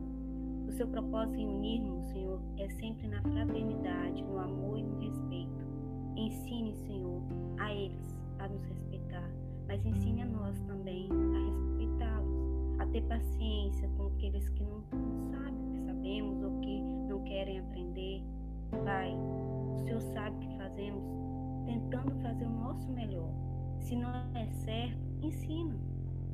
Estamos querendo aprender de Ti, mas aprender com Teu olhar de amor. Aprender, Senhor, com Teu olhar de respeito, de respeito à vida, à dignidade humana. Todas as vezes que o Senhor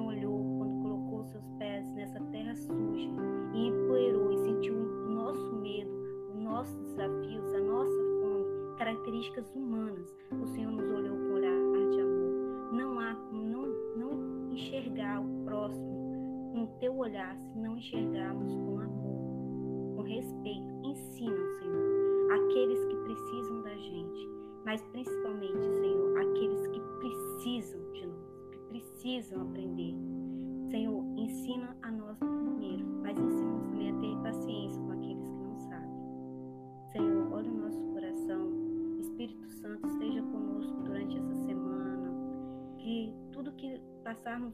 Nossos ouvidos, que passarem pelos nossos olhos, Senhor, esteja conosco.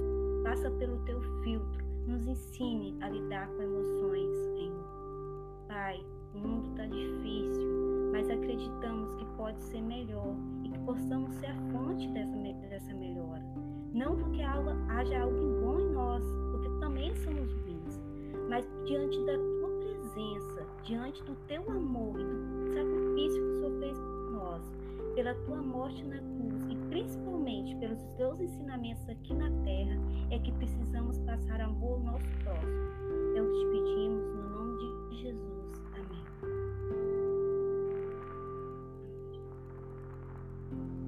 Tchau.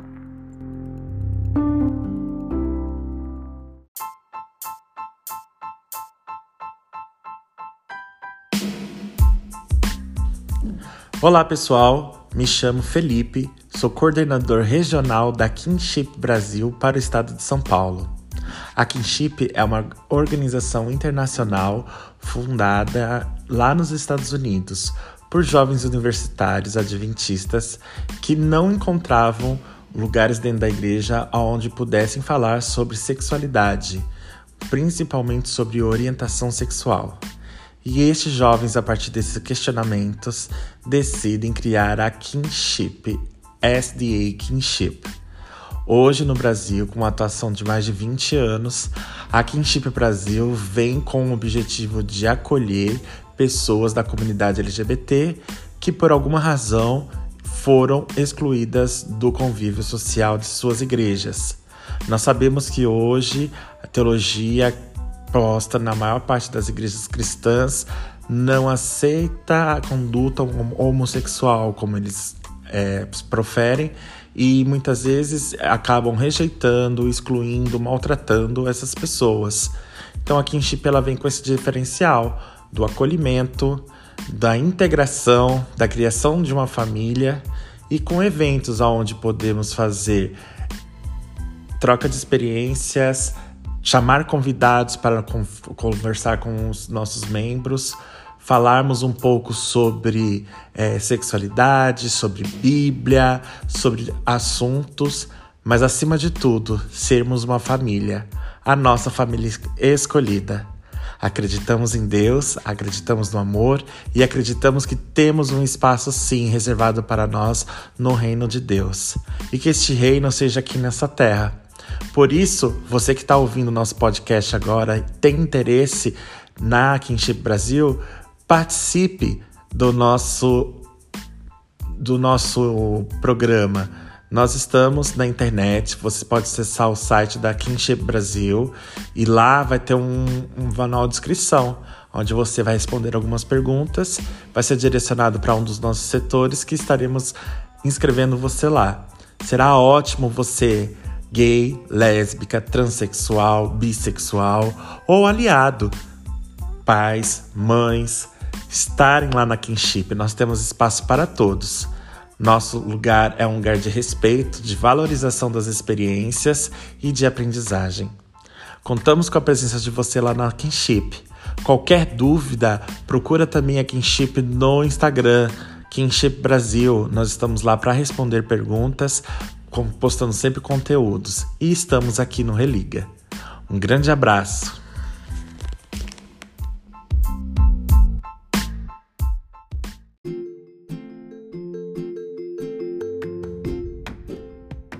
Agradecemos por ter estudado conosco. Sou um Jovem Adventista é um podcast colaborativo e voluntário. Essa é uma parceria Religa. Beijos e até o próximo episódio.